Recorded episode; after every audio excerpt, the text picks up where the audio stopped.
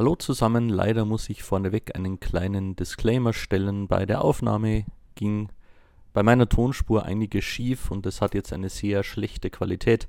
Das bitte ich zu entschuldigen. Wer sich das Ganze trotzdem gibt, dem wünsche ich viel Spaß.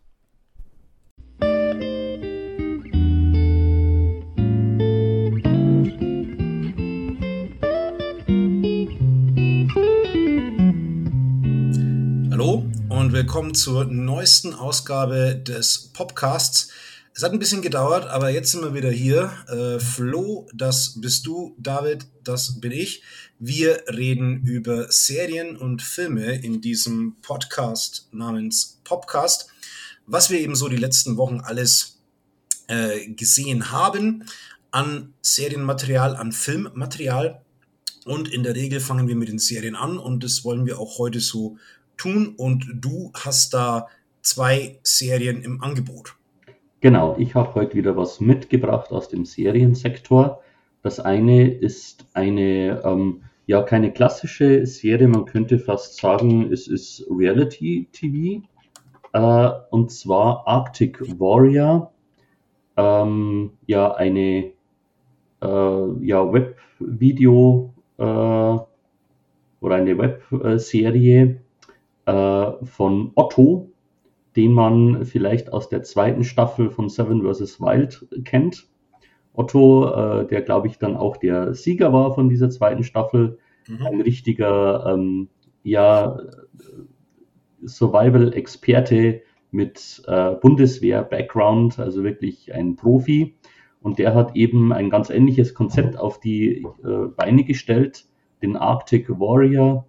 Ähm, ja, eben Experten oder eben auch äh, Influencer ähm, müssen in der arktischen Kälte überleben, äh, fünf Tage und vier Nächte eben durch die Wildnis von Finnland wandern. Und äh, wir haben ja über die ersten zwei Staffeln von Seven vs. Wild auch gesprochen, ähm, äh, die uns ja doch schon gefallen haben, interessantes Konzept vorgelegt haben. Und ich muss sagen, Arctic Warrior hat mir jetzt halt, gerade im Gegensatz zur zweiten Staffel Seven vs. Wild äh, besser gefallen, weil es ähm, ja in meinen Augen äh, ja irgendwie auch interessanter war, von der Aufmachung her spannender. Und was ich besonders spannend fand, es waren Zweierteams. Also es ging jetzt nicht mehr darum, dass die Menschen da alleine vor sich hin äh, murksen müssen und irgendwie alleine äh, sich den Tag verschönern müssen, weil das war ja dann doch in den ersten beiden Staffeln so, die waren irgendwo und mussten den Tag rumbringen und haben auch viel, sage ich mal, mit Warten ähm, Zeit verbracht. Äh, bei Arctic Warrior mussten die jeden Tag eine bestimmte Strecke zurückliegen. Und man kann sich vorstellen, in der Wildnis von äh, Finnland liegt sehr, sehr viel Schnee. Also da kommt man gar nicht so leicht durch. Und wenn man dann nur auf Schieren ist und Gepäck mitschleppen muss, dann ist das auch extrem anstrengend. Und das waren dann auch ganz spannende Teams. Ähm, immer diese Zweierteams, die bestanden aus einem Vollprofi, also Personen, die wirklich viele Jahre bei der Bundeswehr waren oder ähm, ja auch eine Person dabei, die aktuell ähm, im KSK ist. Also der, der hat dann sein Gesicht gar nicht gezeigt, der hat immer so Sturmmütze aufgehabt. Mhm. Ähm, und, und ja, wirklich, also absolute Vollprofis. Und die waren immer gepaart mit Personen, die jetzt nicht ganz so drin sind. Äh, und das waren dann schon spannende äh, Konstellationen teilweise. Ähm, nicht nur was so das Können angeht und, und äh, was die mitbringen, sondern auch so die Persönlichkeiten, die da teilweise so aufeinander ähm, getroffen sind. Also das hatte schon auch irgendwo so Sprengpotenzial teilweise. Ähm, ich muss echt sagen, die haben hier Wahnsinniges leisten müssen und äh, ich fand es echt spannend. Es waren auch nicht ganz so viele Folgen ähm, äh, wie jetzt bei der zwe äh, zweiten Staffel Seven vs. Wild, glaube ich. Mhm. Und ich fand die hier auf jeden Fall ähm, spannender. Also äh, ich glaube, das haben wir ja beide von dieser zweiten Staffel bemängelt, dass das mhm. irgendwie sehr gestreckt war, dass da gar nicht so viel passiert ist und äh, das ein bisschen künstlich auch aufgeblasen wurde. Das war jetzt hier nicht ganz so und deswegen ähm, ja, haben mir diese Episoden wirklich gut gefallen. Ich habe das nicht, ähm, also es lief auf YouTube und auch auf Paramount Plus. Ähm, da ist es dann, glaube ich, irgendwie früher gelaufen. Und ähm, ich habe es nicht direkt geschaut, sondern auch ähm, quasi in einem Stream bei einer Streamerin. Und das hat dann auch wieder ganz viel Spaß gemacht, das noch, sage ich mal, mit einem Chat und mit anderen Leuten mitzuschauen. Und ich kann es wirklich empfehlen. Also wer mit Seven vs. Wild was anfangen kann, der findet Arctic Warriors sicherlich auch sehr, sehr spannend. Mhm. Naja, also wenn die Temperaturen jetzt hier bei uns steigen, also wir nehmen jetzt gerade an einem äh, ziemlich warmen Tag äh, hier diesen Podcast auf, dann ist es ja vielleicht eine, ja, äh, allein vom visuellen her schon eine Abkühlung, äh, dann äh, Arctic Warrior zu schauen. Mhm. Äh, dieses Zweierkonzept äh, finde ich interessant. Da ist es, glaube ich, so, dass bei der nächsten Staffel Seven vs. Wild das auch äh, vorkommen soll, dass da Partner-Teams unterwegs sind. Äh, ich frage mich dann so, mh, hm, wie das dann ja, sich so auswirkt, wenn man zu zweit ist. Weil äh, du hast ja gemeint, jetzt bei Arctic Warrior äh, der Profi und der Laie so immer kombiniert. Das macht natürlich Sinn, weil ich schätze mal, anders schaffen es viele Laien überhaupt nicht oder nicht lange. Aber auf der anderen Seite könnte ich mir natürlich vorstellen, dass die Profis ja, vielleicht dann auch irgendwie genervt sind oder die würden es auch alleine schaffen und das ist dann wie so ein Klotz am Bein. Oder ist es eher so, dass es in den Gruppen dann auch so war, dass von, naja, von Leuten, von denen man es nicht erwartet, dass da doch mal irgendwie äh, äh, äh, guter Einwurf oder irgendwie eine Idee kam und die das Ganze dann doch auch irgendwie befruchtet haben? Oder? Also ähm, ich fand es, also es gab schon Leute, da hat man wirklich gemerkt, die haben sich schon angestrengt, ähm, aber die konnten jetzt nicht viel beitragen. Äh, die okay. waren wirklich darauf angewiesen, dass, ähm, dass ihr Profi ihnen wirklich anbeißt, äh, du musst jetzt das machen, wir machen jetzt das, wir machen jetzt das. Dann hat es auch gut geklappt. Ähm, da gab es halt dann Leute, die haben das dann einfach gemacht. Und es gab auch Leute, die dachten, dass sie es besser wissen, aber es nicht wussten. Und das war dann schon manchmal ein bisschen unangenehm, wenn so der offensichtliche Profi immer wieder erklären muss und, und diskutieren muss, was jetzt zu tun ist. Ja. Ähm, genau. Also es, es gab da wirklich interessante Kombinationen. Eben Otto zum Beispiel, der war mit so einem klassischen YouTuber zusammen oder eben der Angehörige vom, vom KSK mit so einer Influencerin. Das war wirklich ja äh, spannende Geschichte. Ähm, tatsächlich mein Lieblingsteam waren ein Hauke und der Jared Hasselhoff. Ähm, das ist zum einen ein Ex-Soldat der Fremdenlegion. Und äh, der andere Jared, das ist, der war Bassist bei der Bloodhound Gang. Ah, der. Ähm, der, ist ja, der ist ja so wahnsinnig. Also ja, genau, also richtig, richtig ja. irre.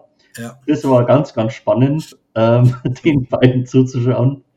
Also ja, ähm, ich muss echt sagen, äh, ich hatte sehr, sehr viel Spaß damit. Das war wirklich äh, total, total spannende Sache. Ah, okay. Ja, merke ich mal mal vor, durch das, dass es ja auf YouTube ist, ist es ja ständig auch. Genau, und das ist ja wirklich was, das man auch so nebenbei laufen lassen kann und ein bisschen reinschauen kann. Also da. Ja.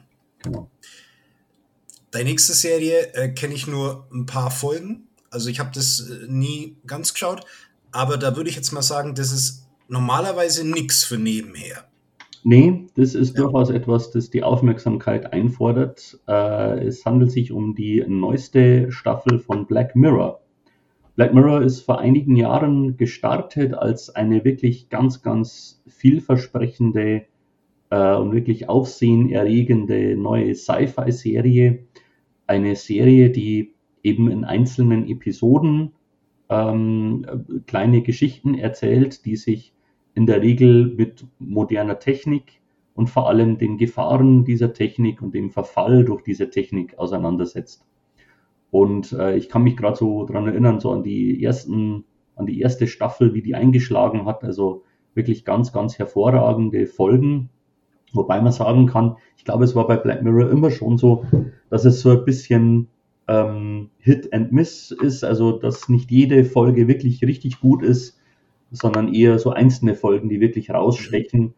Ähm, zuletzt hat diese Serie ein bisschen geschwächelt auch, würde ich sagen. Und jetzt ist eben wieder eine neue Staffel erschienen. Und auch hier ist es wieder so, dass es einzelne Folgen sind, die wirklich ähm, hervorragend sind. aber eben auch ähm, ja manche, die ein bisschen abfallen.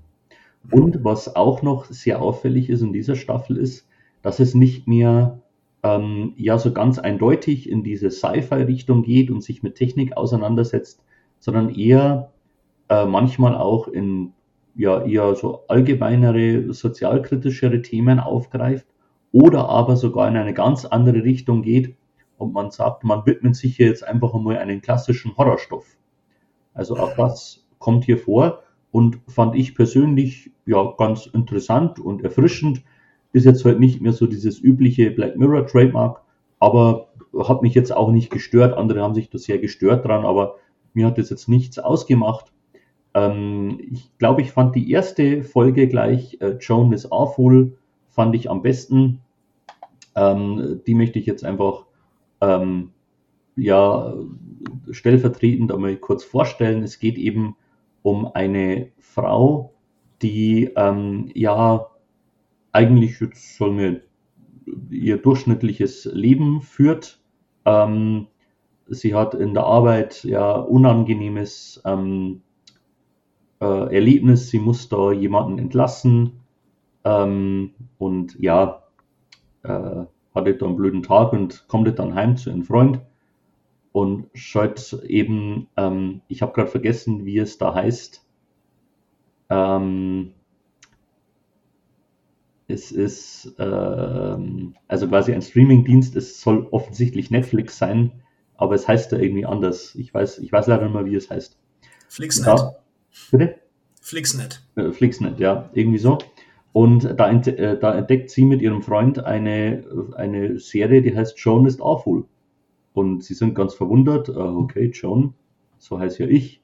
Und sie schauen an und sie merkt plötzlich, ähm, dass das ihr Leben ist, das verfilmt wurde.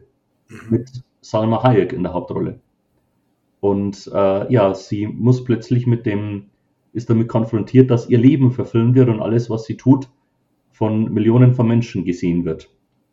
Und äh, ja, sie versucht eben damit umzugehen und das wieder abzuwenden. Und ich muss sagen, die, also das hat mir gut gefallen. Und das war wirklich so typisch Black Mirror, so eine typische Folge. Gibt noch weitere, die ich, die ich stark fand. Ähm, äh, Beyond the Sea ähm, ist ähm, auch äh, Entschuldigung, ähm, auch äh, äh, tolle, äh, tolle ähm, ja, Sci-Fi-Geschichte mit Aaron Paul und Josh Hartnett, zwei mhm. Astronauten, äh, fand ich auch sehr, sehr interessant. Ähm, ja, also ich, ich kann es grundsätzlich empfehlen, wer mit Black Mirror was anfangen kann, auch die in die Staffel reinzuschauen. Ja, also wie gesagt, ich kenne es ja wirklich nur so auszugsweise. Wahrscheinlich waren es irgendwie so drei, vier Folgen, die ich insgesamt bei dir auch äh, gesehen habe. Und du hast natürlich dann auch immer die Highlights quasi schon rausgepickt und so vorsortiert. Aber die gesamte Serie ist vermutlich noch bei Netflix, oder? Ja, ja, da ist alles da, kann man alles schauen. Okay. Ja, ähm, wir schwenken von den Serien zum Filmbereich und äh, da muss ich mich jetzt erstmal entschuldigen weil ähm, es lag an mir, dass ihr beim letzten Podcast nichts von äh, dem fantastischen äh, Dingo Pictures äh, Produktionshaus gesehen habt. Ich habe das äh, nicht mehr umrissen, dass wir da eigentlich einen Film besprechen wollten. Aber nun ja, äh, dafür bekommt ihr jetzt gleich zwei äh, Dingo-Filme hintereinander. Und den Anfang macht der Film, den ich euch letztes Mal vorenthalten habe, nämlich das unglaubliche Fußballspiel der Tiere. Und ja, wenn man natürlich den Titel schon liest und äh, wenn man weiß, ähm, wie viele Tiere eigentlich so in diesen Dingo-Filmen ständig vorkommen, ist es natürlich hier schon Jackpot, weil man hat einfach äh, die Möglichkeit, zwei Mannschaften nur aus Tieren zu bilden und die gegeneinander antreten zu lassen. Ja, und genau das passiert ich glaube, von der Handlung her ist man in so einem Dorf und man lernt zwei befreundete Tierkinder kennen. Ich bin mir nicht mehr sicher, war es ein Löwenjunges und ein Katzenbaby oder so? Nee, es waren doch äh, die Hunde. Ah. Ähm, weil die Mannschaften, das waren doch, wie hießen die denn nochmal? Also ich glaube, genau, es, es, es, gab dann eben so eine Mannschaft mehr so aus Haustieren, meine ich, und eine ja. aus Wildtieren. Das waren ja. die Jungle eine, Cats oder so? Eine Mannschaft waren nur Hunde. Nur Hunde. Es waren okay. nur Hunde. Crazy Dogs oder sowas und ja. gegen die Wildcats irgendwie so. Ja. Und ähm, im Endeffekt ist es ja auch die Handlung, ne? Also wirklich sehr äh, geradlinig und sehr klar. Ähm, aber sie setzen das halt einfach kurzweilig und effektiv um und man kann wohl sagen, mit einer der besten Dingo-Filme. Ja, auf jeden Fall. Ich fand nur das Ende komisch, ähm, weil es ja dann irgendwie einfach unentschieden ist oder, oder irgendwie so, ne? Und dann, ja, dann spielen wir halt irgendwann mal wieder weiter. Aber ist natürlich auch in der Tradition von Dingo, dass das Ende dich einfach mit so einem äh, What the fuck äh, irgendwie zurücklässt, ne? Das musst du halt auch erstmal hinkriegen. Richtig. Also ja. da würde ich jetzt nicht, äh, also das kann man nicht so kritisieren, weil das ähm, das, äh, ja, ähm, greift der Film oder ich sage mal, das gleicht der Film dann, ähm, sage ich mal, durch so diverse Wortwitze und, und doch ein, ein durchaus spannendes Fußballspiel ja. äh, gleicht er dann auf jeden Fall aus. Ja. Also ich finde, der Film zeigt, man kann aus einer simplen, einfachen Idee doch was sehr Gutes und Effektives machen. Und genau andersrum ist es für mich bei dem nächsten Film. Ähm, ja, weil der nächste Film hat halt äh, den Titel äh, Das Schwert von Camelot. Also es geht hier um die Artus-Sage. Und im, im, Gegensatz zu ähm, dem Fußballspiel, wo es halt um ein Fußballspiel zwischen Tieren geht, wird natürlich hier das große Fass aufgemacht. Und es ist natürlich die prinzipiell bessere Geschichte, möchte man meinen, aber man kann sich halt an so großen Geschichten dann auch äh, verheben.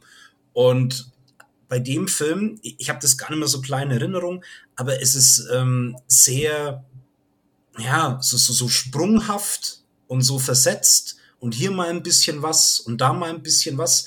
Also gar nicht so wirklich stark zusammenhängend. Und äh, es gibt einen Erzähler, der im Prinzip die spannendsten Sachen auch erzählt, ja. ohne dass man irgendwas davon sieht.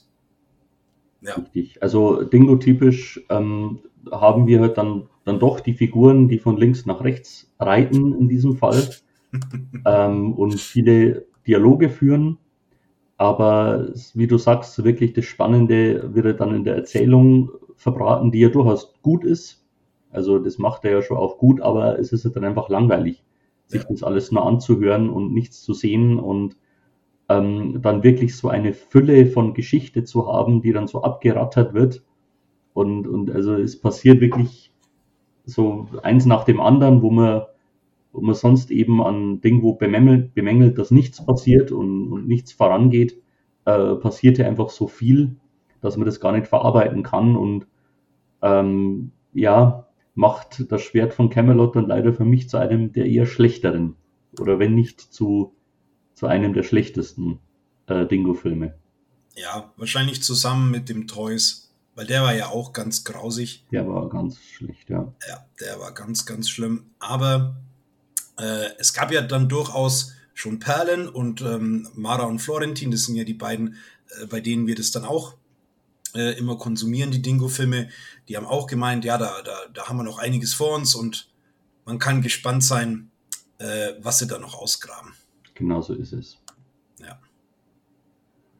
Ja, wir bleiben ähm, weitestgehend im Mittelalter verhaftet äh, mit dem nächsten Film, der da eine Doku ist. Das habe ich gar nicht so gecheckt gehabt, als ich den angeschalten habe.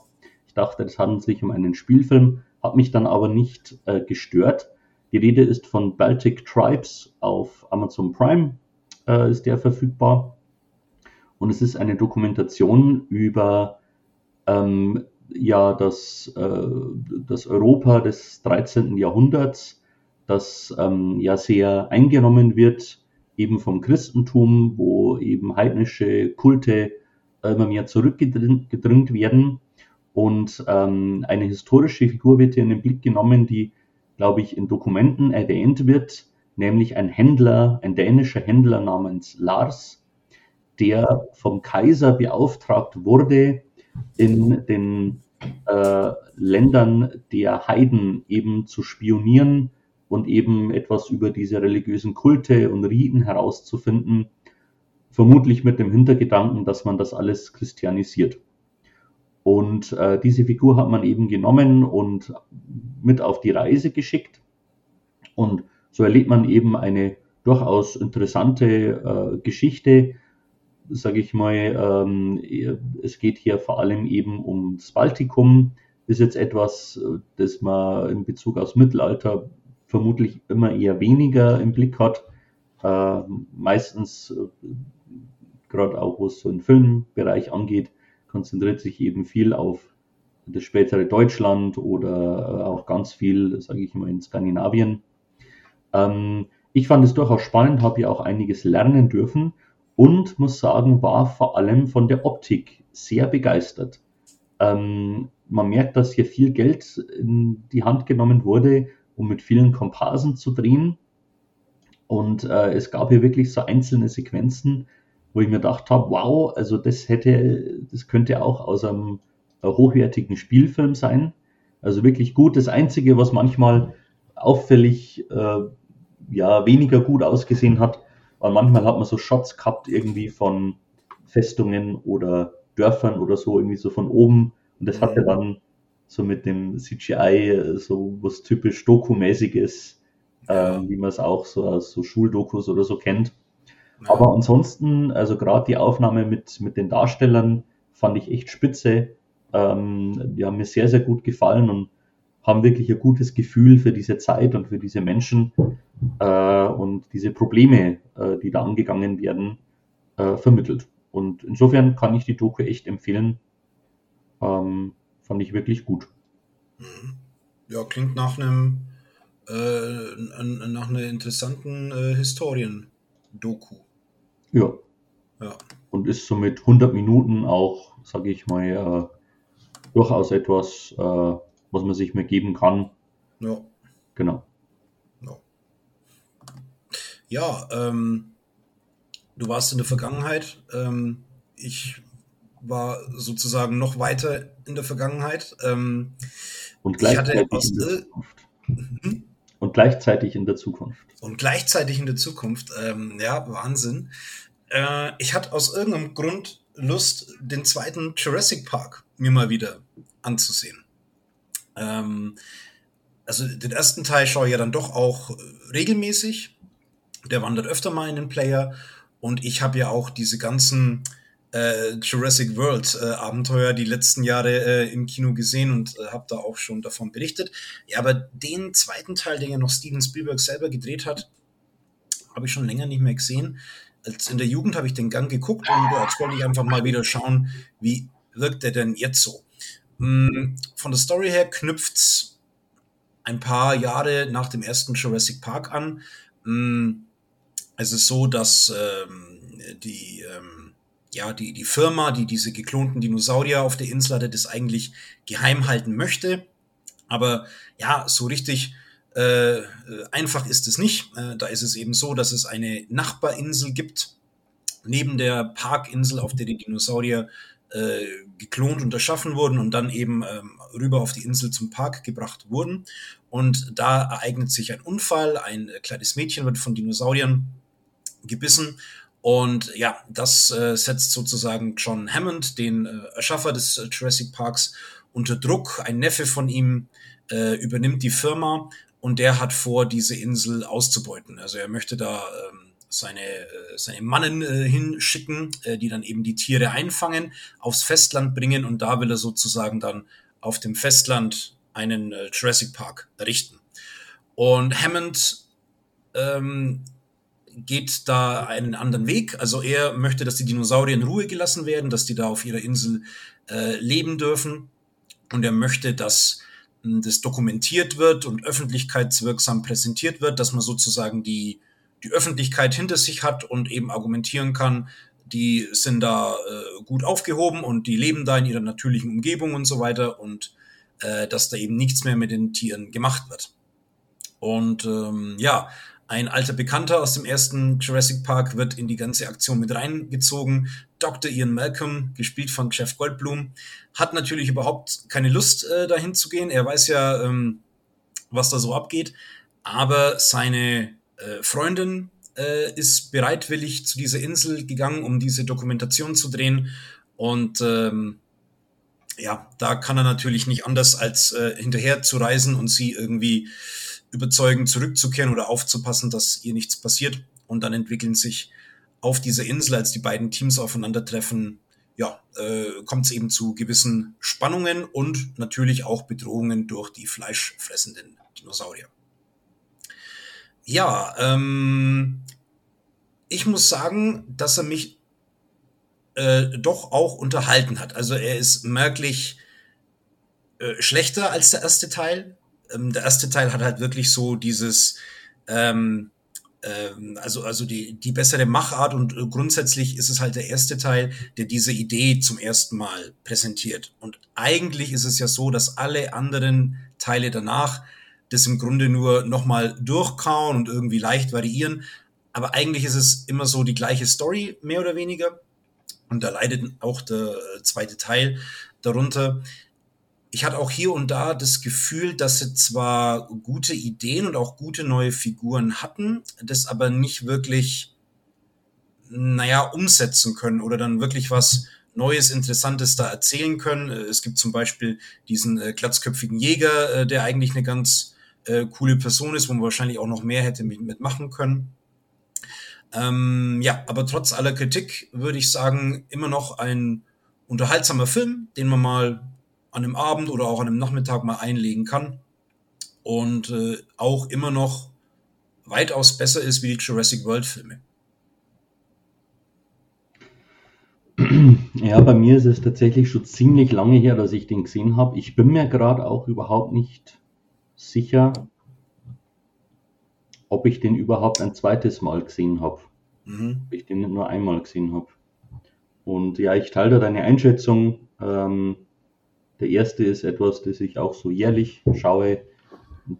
Die anderen, ähm, ja, habe ich nie ein großes Bedürfnis verspürt, mir die anzuschauen.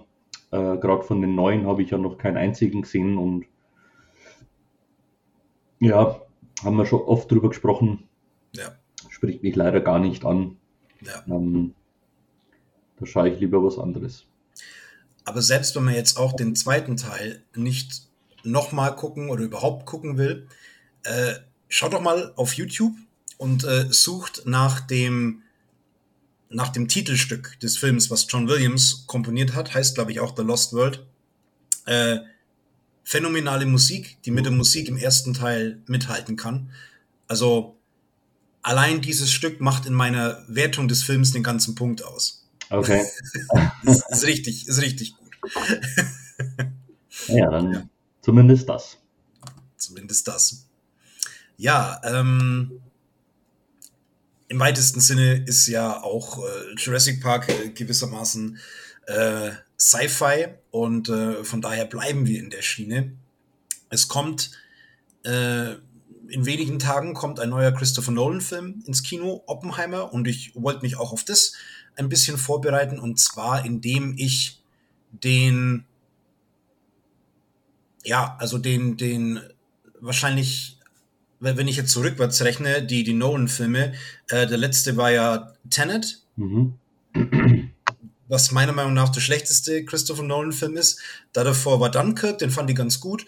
Und da davor war Interstellar. Also, also wenn ich das jetzt für mich in meiner Wertung so überreiß, dann ist sozusagen Interstellar der letzte richtig gute Christopher Nolan-Film für mich. Mhm. Und ja, mit dem wollte ich mich vorbereiten. Wir ähm, sind in einer nicht wahnsinnig weit äh, entfernten Zukunft. Ähm, das Angesicht der Erde hat sich drastisch verändert. Äh, große Trocken, also lange Trockenphasen, lange Dürreperioden haben ähm, ja vieles in Steppe, Halbwüste ähm, verwandelt. Es lässt sich in der Landwirtschaft nur noch sehr wenig anbauen. Das Einzige, was wirklich noch wächst, ist Mais. Und so wie es ausschaut, wird auch das bald nicht mehr möglich sein. Das bedeutet, die, äh, die, die, die Ressourcen, die fürs Überleben der Menschheit notwendig sind, die gehen sozusagen zur Neige. Die Menschen sind darüber nicht informiert. Wer darüber informiert ist, ist die NASA. Und zur NASA stößt Matthew McConaughey. Er ist ein Farmer, der mit seinem Schwiegervater und seinen beiden Kindern auf einer Farm lebt. Eigentlich ist er aber äh, Astronaut und war auch schon in früheren Jahren im Weltraum unterwegs. Und er wird da sozusagen in die, ja, in die, in die äh, äh, aktuellen Prognosen der NASA eingeweiht. Und ähm, ja, es liegt sozusagen auf der Hand. Ähm, der Mensch wird nicht mehr auf der Erde überleben können. Er muss sozusagen weg. Er muss äh, sich eine neue Heimat suchen. Und äh, die NASA hat festgestellt, dass sich äh, ein, ein, ein schwarzes Loch in unserem Sonnensystem aufgetan hat und über dieses Loch kann man sozusagen in andere, in eine andere Galaxie reisen, wo es möglicherweise bewohnbare Planeten gibt. Die NASA hat da schon Astronauten vorgeschickt, äh, jeder auf einen anderen Planeten. Sie haben aber nur spärliche Informationen, von manchen auch gar keine Informationen zurückbekommen. Und jetzt ist es sozusagen Matthew McConaugheys Aufgabe und die Aufgabe seines Teams, nachzureisen und zu überprüfen und dann eben einen dieser Planeten als neue Heimat der Menschheit zu erwählen. Ähm, das Problem bei der ganzen Unternehmung ist, wenn sie dann erstmal in dieser anderen Galaxis sind und auf einem anderen Planeten landen, um den zu überprüfen, dann vergeht die Zeit da eben ganz anders wie daheim. Und das bedeutet, dass wenige Minuten, wenige Stunden äh, in, dieser, in dieser fremden Welt bedeuten, dass auf der Heimat, auf der Erde Jahrzehnte vorbeigehen. Was natürlich für Matthew McConaughey als Familienvater eine besondere Dramatik hat. Ja, ähm, ich muss sagen, äh, er hat mir sogar jetzt so daheim beim Gucken irgendwie besser gefallen als im Kino damals. Äh, ich weiß, dass mich im Kino so das Visuelle von Interstellar auch wahnsinnig mitgerissen hat. Ähm, aber bei der Story war es dann irgendwann so, dass ich im Kino so das Gefühl hatte, Mensch, äh, jetzt erklärt er mir wieder zu viel und was will er denn jetzt und, äh, und so und ähm, ich möchte jetzt nicht in, in Spoiler setzen, aber äh, ich, ich äh, gehe jetzt eher so auf das Ende äh, vom Film ein. Aber jetzt so beim Daheimgucken muss ich sagen, fand ich das gar nicht mehr so störend. Das war alles in Ordnung.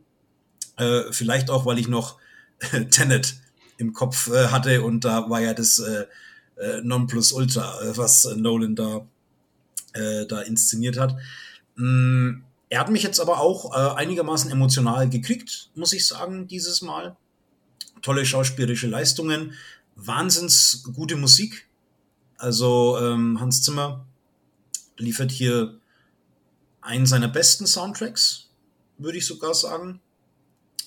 Und äh, ja, kann es nur jedem empfehlen, ähm, wenn man noch gar nicht gesehen hat, man hat was für Sci-Fi übrig, äh, auf jeden Fall mal reinschauen. Und ich denke, auch in Vorbereitung auf Oppenheimer ist es durchaus was, was man machen kann. Ja. ja. Also ich habe das gerade so richtig gefühlt, als du gesagt hast, so beim zweiten Schauen daheim hat er dir vielleicht noch besser gefallen. Mir ging es auch so, dass ich äh, im Kino damals vor allem eben von diesem, ich sag's mal, Twist ähm, da eher verwirrt worden bin oder oder ja, ich glaube, also ich glaube, ich fand es damals dann nicht so cool, erst einmal. Ähm, eben mit dem Hinter, mit dem Wissen im Hinterkopf äh, kann man dann beim, bei der zweiten Sichtung anders drauf schauen. Und ähm, ja, ich glaube, dass er mir eben dann beim späteren Schauen auch besser gefallen hat. Ähm, genau. Insofern, ich teile auch die Einschätzung, dass es so der letzte Nolan-Film äh, ist, der richtig, richtig gut ist. Äh, da geht es mir ganz ähnlich. Ähm, Tenet hat mir schon gut gefallen und auch Dunkirk, aber die haben mich irgendwie emotional nicht irgendwo gekriegt. Ähm, das ist bei, bei Interstellar anders und ich bin jetzt auch sehr gespannt übernächste Woche, ähm, mhm. ob es dann bei, bei Oppenheimer wieder soweit sein wird dass man hier auch ein bisschen was zu fühlen hat. Ich glaube, die Geschichte gibt da schon was her dazu. Ja.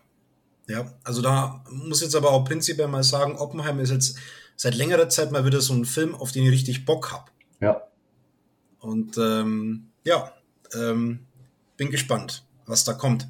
Aber Jetzt bleiben wir erstmal so im Sci-Fi-Bereich und äh, auf unserer Liste steht ein Werk eines äh, weiteren großen äh, aktuellen Regisseurs. Richtig, wenn nicht sogar des größten. Wenn nicht ähm, sogar des größten, ja. Ja, äh, ich habe mal wieder Dune gesehen. Ähm, du hast ja gerade gesagt, äh, Oppenheimer ein Film, auf den du dich mal wieder richtig freust. Ich gehe davon aus, dass du dich im Herbst auch genauso, mindestens genauso freust auf den zweiten Teil. Deswegen ja. habe ich jetzt den auch mal gesehen, weil auch vor kurzem ein Trailer erschienen ist und ich wieder so richtig Bock bekommen habe auf diese Welt. Und was soll ich sagen? Es ist ein ganz, ganz hervorragender, großartiger Film, ähm, der ja eine Welt äh, wirklich sehr, sehr gut umsetzt, wo, glaube ich, viele Menschen auch darauf gewartet haben, dass diese interessante Geschichte so gut umgesetzt wird. Es gab schon einige Anläufe, die mehr oder weniger gelungen sind oder auch gar nicht ähm, ähm, ja gar nicht irgendwie zustande gekommen sind. Und mit Dune hat äh, Denis Villeneuve ähm, ähm, wirklich äh, ganz großes Meisterwerk, nicht nur was die Bilder angeht, sondern auch, sag ich mal, was die Atmosphäre, die Darstellung, ähm, die Dialoge angeht, also wirklich von vorne bis hinten ein Wahnsinnsfilm, der ein bisschen Sitzfleisch erfordert, der schon lange ist und äh, sich auch, sage ich mal, sehr viel Zeit lässt für diese Bilder, aber ähm, sie sind es wert, sage ich ja. einfach mal. Ja. Und genau. Ich habe gerade kurz stoppen müssen, äh, weil mir letztens aufgefallen ist, ich glaube, ich habe ein Interview von Timothy Chalamet äh, gesehen und da hat er Denis Villeneuve irgendwie anders ausgesprochen. Darum habe ich mir dann gedacht, scheinbar spreche ich den Namen falsch aus. Das Villeneuve okay. bestimmt nicht ganz. Villeneuve, glaube ich. Villeneuve. Villeneuve. Villeneuve. Villeneuve. ich weiß es nicht, aber scheinbar spricht man den Namen ein bisschen anders aus. Ja, müssen wir vielleicht, äh, wenn dann irgendwann Dune 2 anläuft und einem Vorfeld kommen Interviews und so weiter, müssen wir mal nochmal drauf achten. Oder ich rufe Timothy schnell an und frage nochmal. Ja, oder das, genau. Er hat jetzt auch nicht den allereinfachsten Namen, so für unsere Zungen. Das stimmt. Aber ich glaube, ich glaube, es stimmt so, wie man seinen Namen, das wäre jetzt noch, wenn man, wenn man den wieder ganz anders ausspricht. Aber naja. Nee, aber natürlich habe ich auch Bock auf Dune 2 und der erste Teil wird das Jahr äh, auf jeden Fall nochmal geschaut, äh, bevor es dann ins Kino geht. Ähm, war auf jeden Fall einer der coolsten Filme ähm, der letzten Jahre und was ich halt so gemocht habe, dass es wirklich ein Film war, der so eine Welt präsentiert oder mehrere Welten natürlich auch präsentiert und einen da wirklich so reinsaugt und sich dann auch wirklich Zeit nimmt, ähm, um das vorzustellen, um das zeigen, dass man als äh, Zuschauer auch ein Gefühl so für die Welt so entwickeln kann. Ähm, ich habe das schon ganz lang nicht mehr bei Blockbustern gehabt.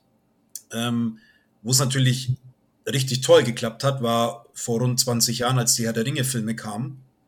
Aber so ein bisschen vom Gefühl her und in diese Richtung, was so das World-Building angeht, ist da Dune für mich schon gegangen. Mhm. Ja. Ja, auf jeden Fall. Ja. Gut. Wir bleiben noch im Sci-Fi-Bereich, äh, treten in eine ja etwas andere katastrophale Zukunft, aber wesentlich leichter. Mit einem Film, der, glaube ich, ähm, gar nicht so vielen Menschen bekannt ist. Ähm, aber ja, denke ich, durchaus sehenswert ist. Ein Film aus dem Jahre 2006 namens Idiocracy. Mhm. Ähm, Idiocracy ist eine, ja, würde ich sagen, relativ leichte Komödie mit Luke Wilson in der Hauptrolle. Ähm, er ist ähm, ein Soldat, der wirklich so ein absolut durchschnittlicher Typ ist, der keine, keinen großen Bock hat auf ähm, ja irgendwie sich eine Karriereleiter hochzuarbeiten. Er arbeitet auch äh, irgendwie in, in der Army-Bibliothek ähm, und hängt da einfach nur rum. Und eines Tages wird er ausgewählt für ein bestimmtes Projekt eben weil man ihn als zu den durchschnittlichsten Typen wahrnimmt und sagt, naja, er ist da perfekt dafür.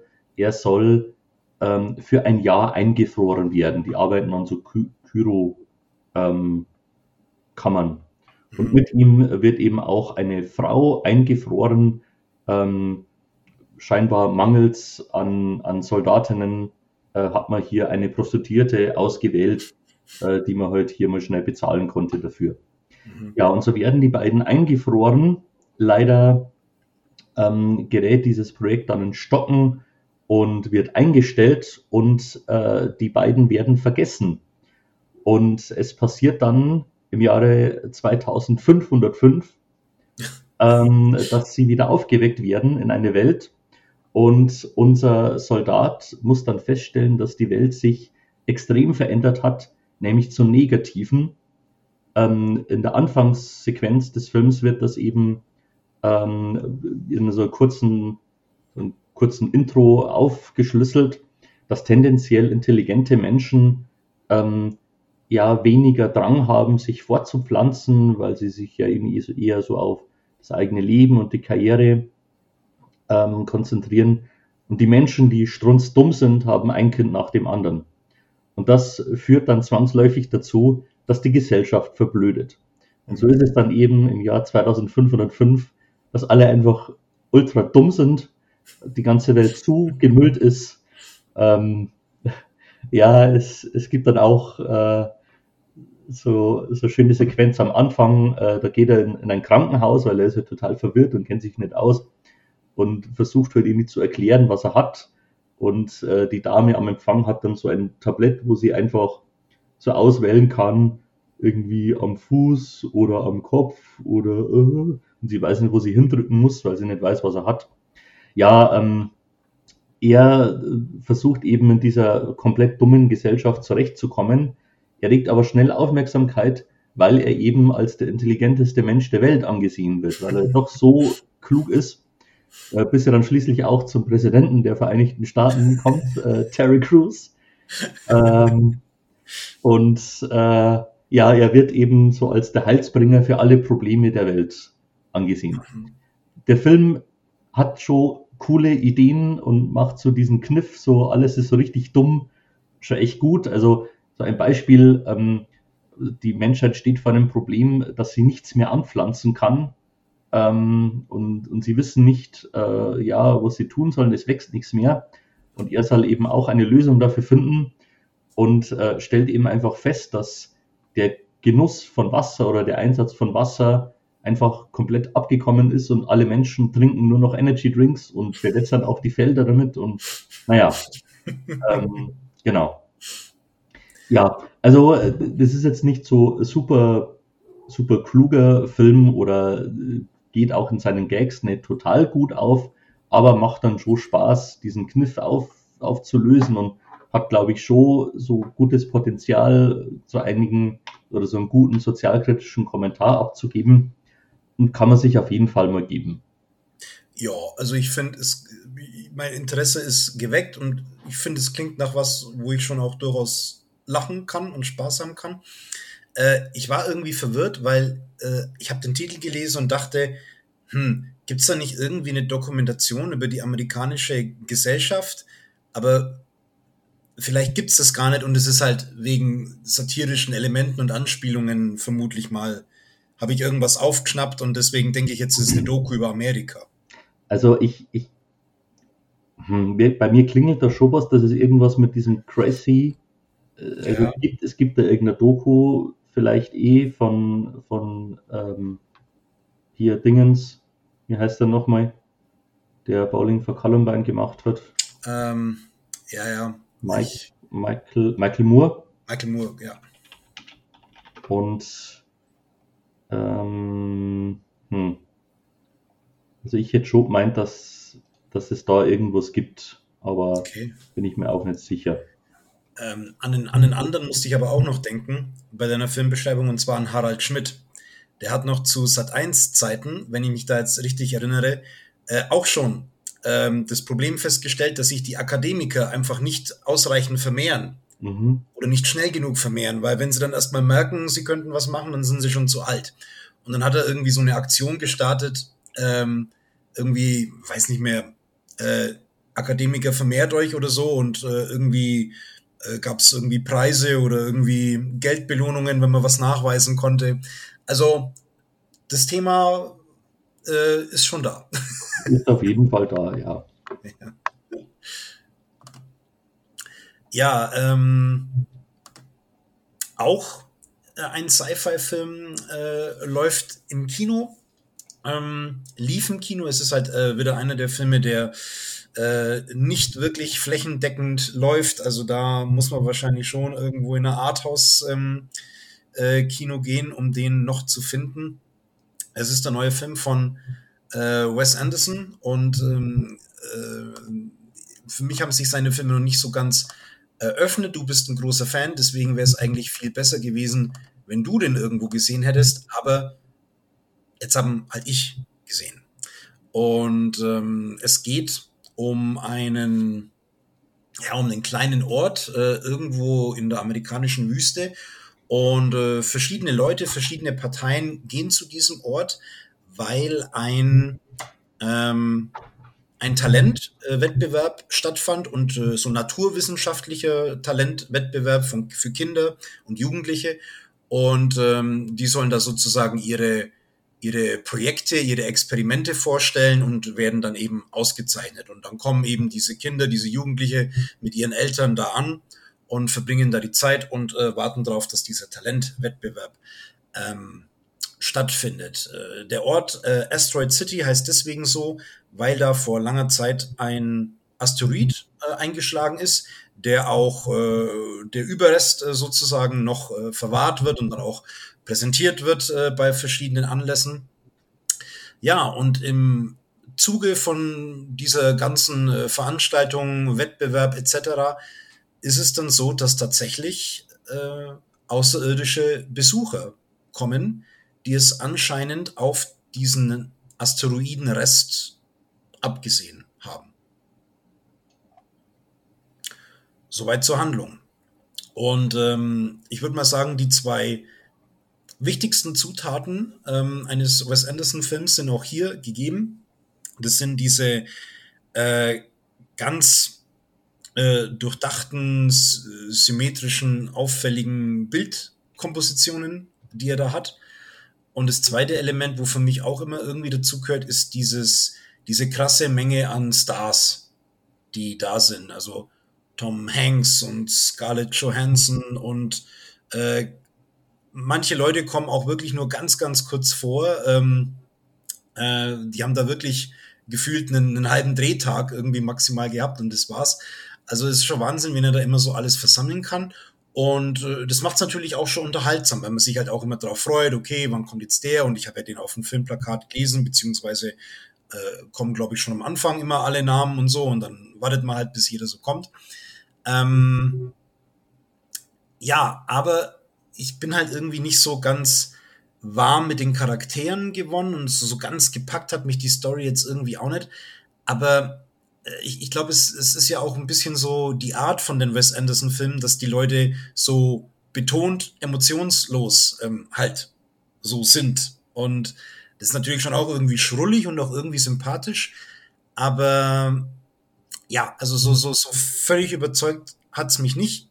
Mich hätte jetzt interessiert, was du als Wes Anderson-Kenner das sagen würdest, wie du den jetzt da so einordnen würdest ins Ranking. Ähm, oder ob du halt von irgendwelchen Leuten, die ja halt schon die Wes Anderson-Filme kennen und mögen, wie die denn so finden, ob du da irgendwas hm. mitbekommen hast. Ja, ich hatte leider keine Gelegenheit, den zu schauen. Ähm, hätte ihn schon gern geschaut und kann das schon auch nachempfinden, ähm, wenn man da nicht so reinkommt. Also mir gefallen ja auch nicht alle Wes Anderson-Filme gleich und manchmal habe auch ich meine Probleme. Ähm, ja, ich denke, ich werde irgendwann Gelegenheit haben, den zu schauen und daran auch eine, eine äh, Wertung abzugeben. Aber ich möchte dich bestärken, den Weg weiterzugehen und vor allem auch den Film zu schauen, den ich jetzt als nächstes äh, vorstellen werde, denn das ist tatsächlich mein liebster Wes Anderson-Film und zwar Moonrise Kingdom. Moonrise Kingdom ähm, dreht sich um einen kleinen Ort auf einer Insel äh, nahe der Küste von New England äh, in den 60er Jahren. Und ähm, da treffen wir eben auf zwei äh, Kinder, zwei Zwölfjährige, die auf den ersten Blick eigentlich nichts miteinander gemein haben, außer dass sie halt doch irgendwie die Außenseiter sind. Äh, zum einen ist da ähm, äh, Susi, die in einer ziemlich großen Familie ist, ähm, von ihren Eltern eher ignoriert wird, äh, ständig mit ihren Geschwistern streitet. Und äh, dann haben wir dann noch Sam, ein Junge, der eben auch auf der Insel in einem Pfadfinderlager ist, auch hier so der Außenseiter ist, der eher gemobbt wird.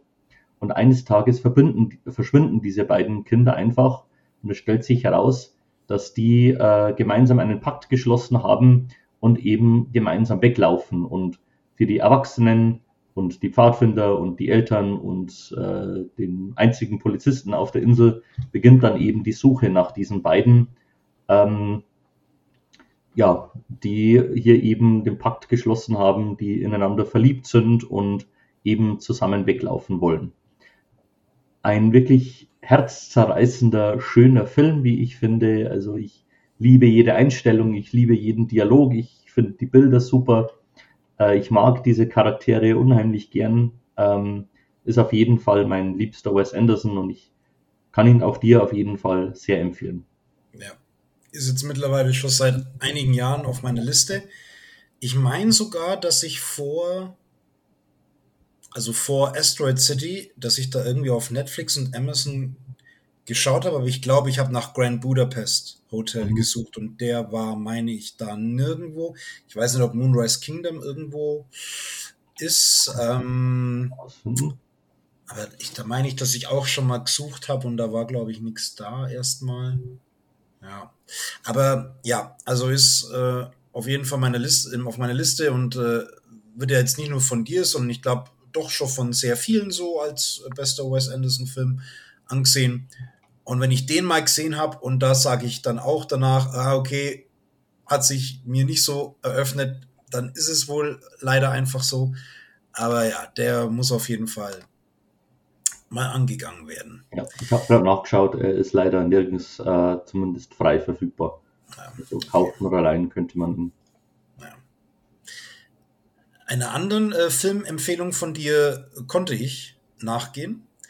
Und zwar äh, hast du ja gesagt, dass der Film The Suicide Squad äh, ziemlich cool ist. Und äh, auch hier muss man wieder darauf hinweisen, es besteht Verwechslungsgefahr zwischen Suicide Squad und The Suicide Squad. Ich habe gesehen, also mal nachgucken, ja, The Suicide Squad.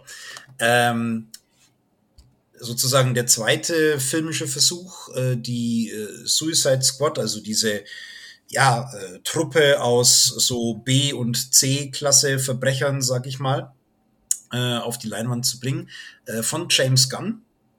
Und äh, in Suicide Squad äh, geht's um, mh, mm, also darum, dass auf einer Insel, meine ich, so ein, äh, ja, so, so eine Art Diktator ist und der ist allerdings im Besitz von, ja, nennen wir es mal, äh, Alien-Waffen-Technologie. Und ähm, die Regierung möchte sozusagen, dass das, äh, ja, ich weiß nicht mehr genau, äh, äh, neutralisiert oder beschlagnahmt wird. Und äh, sie können da aber nicht einfach irgendwie offiziell die Soldaten reinschicken. Also schicken sie eben ein Himmelfahrtskommando rein, Suicide Squad, wo eben, wie gesagt, verschiedene äh, schwere oder mittelschwere äh, Verbrecher eben teil sind. Und wo es dann eben für die Regierung, in den Augen der Regierung auch nicht so schade ist, wenn da ein paar draufgehen. Bekanntestes Mitglied äh, des Suicide Squad ist äh, Harley Quinn, natürlich die äh, äh, On-Off-Beziehung vom Joker. Aber in diesem Film würde ich mal sagen, lag der Fokus auf der Figur, die äh, Idris Elba äh, spielt. Ähm, Figuren, Figurennamen habe ich äh, jetzt gar nicht mehr so parat, aber er ist so eine Art so ein bisschen wie in dem, wie in Suicide Squad, äh, Will Smith war, glaube ich, Deadshot und irgendwie äh, sind die Figuren relativ ähnlich. Aber ja, ja um ich, bin jetzt, ich bin jetzt gar nicht sicher, ob nicht er auch Deadshot einfach ist, oder? Ach so, dass einfach Will Smith ersetzt worden ist. Ja. Das könnte natürlich auch sein. Ja, es ist ein bisschen, ähm, äh, es ist so, so ein bisschen bizarr ist es auch, weil ich, weil, weil bei so ein anderer Typ, ich glaube Boomerang hieß der, ähm, der kam nur ganz am Anfang äh, vor beim Film. Ähm, das war, glaube ich, der gleiche Typ und äh, Harley Quinn wird ja auch von Margot Robbie gespielt. Ähm, ja, aber jetzt abgesehen von so ein paar äh, Überschneidungen, was die Darsteller angeht, hat es jetzt inhaltlich keine Bezüge zum ersten Teil. Also ähm, ich denke, der Ansatz von James Gunn war es da einfach äh, nochmal neu irgendwie anzufangen, ja. mehr oder weniger. Nur, ja. nur kurz, äh, er heißt Bloodsport. Ah, okay. Gut. Also ich, bin mir nicht sicher, ob, ob wie bekannt diese Figur ist oder ob der auch offiziell so richtig zur Suicide Squad gehört.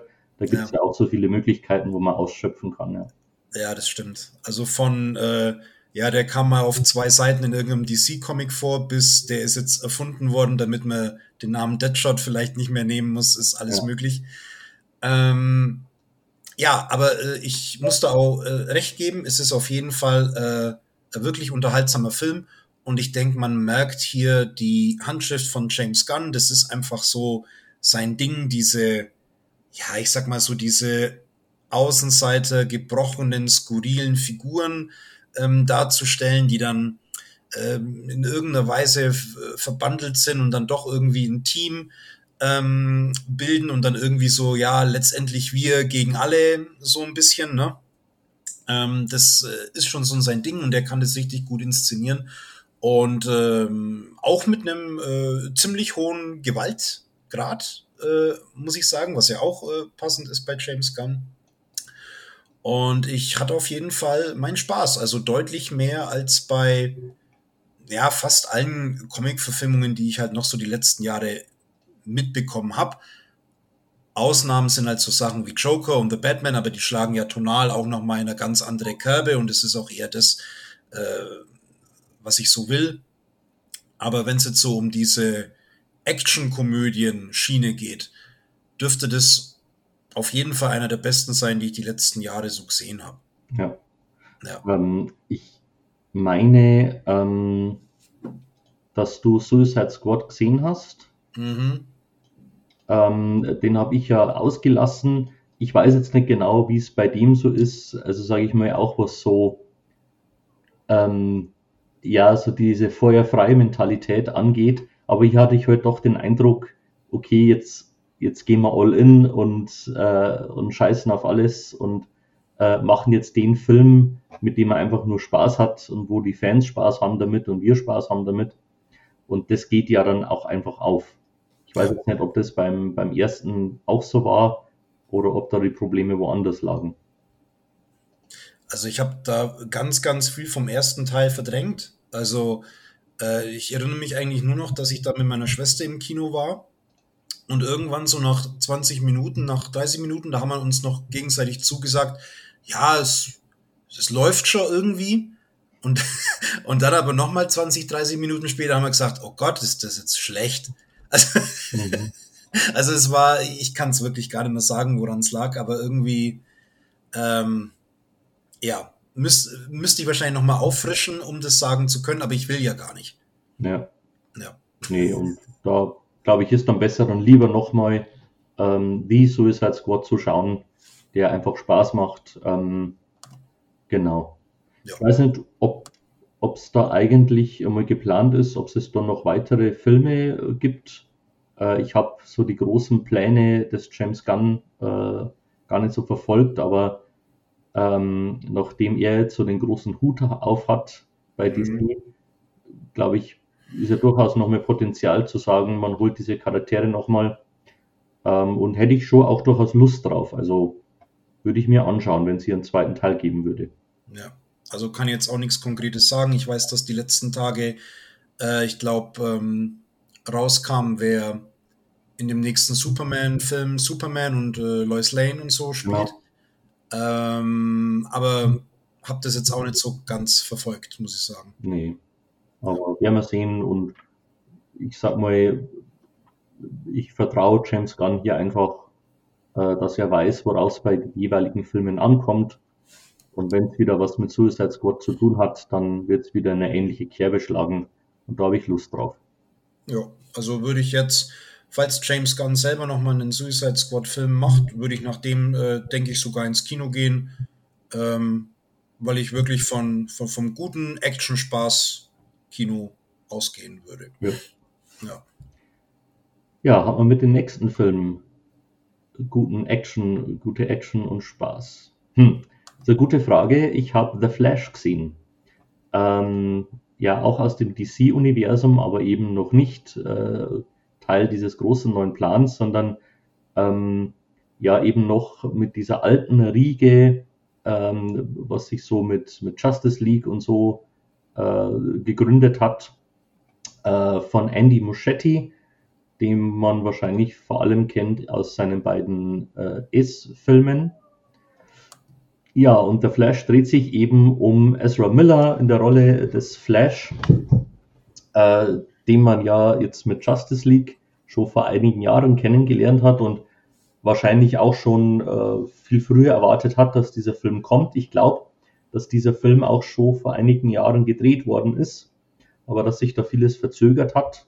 Mhm. Und ähm, ich glaube, es hängt vor allem eben mit der Person von Ezra Miller auch zusammen.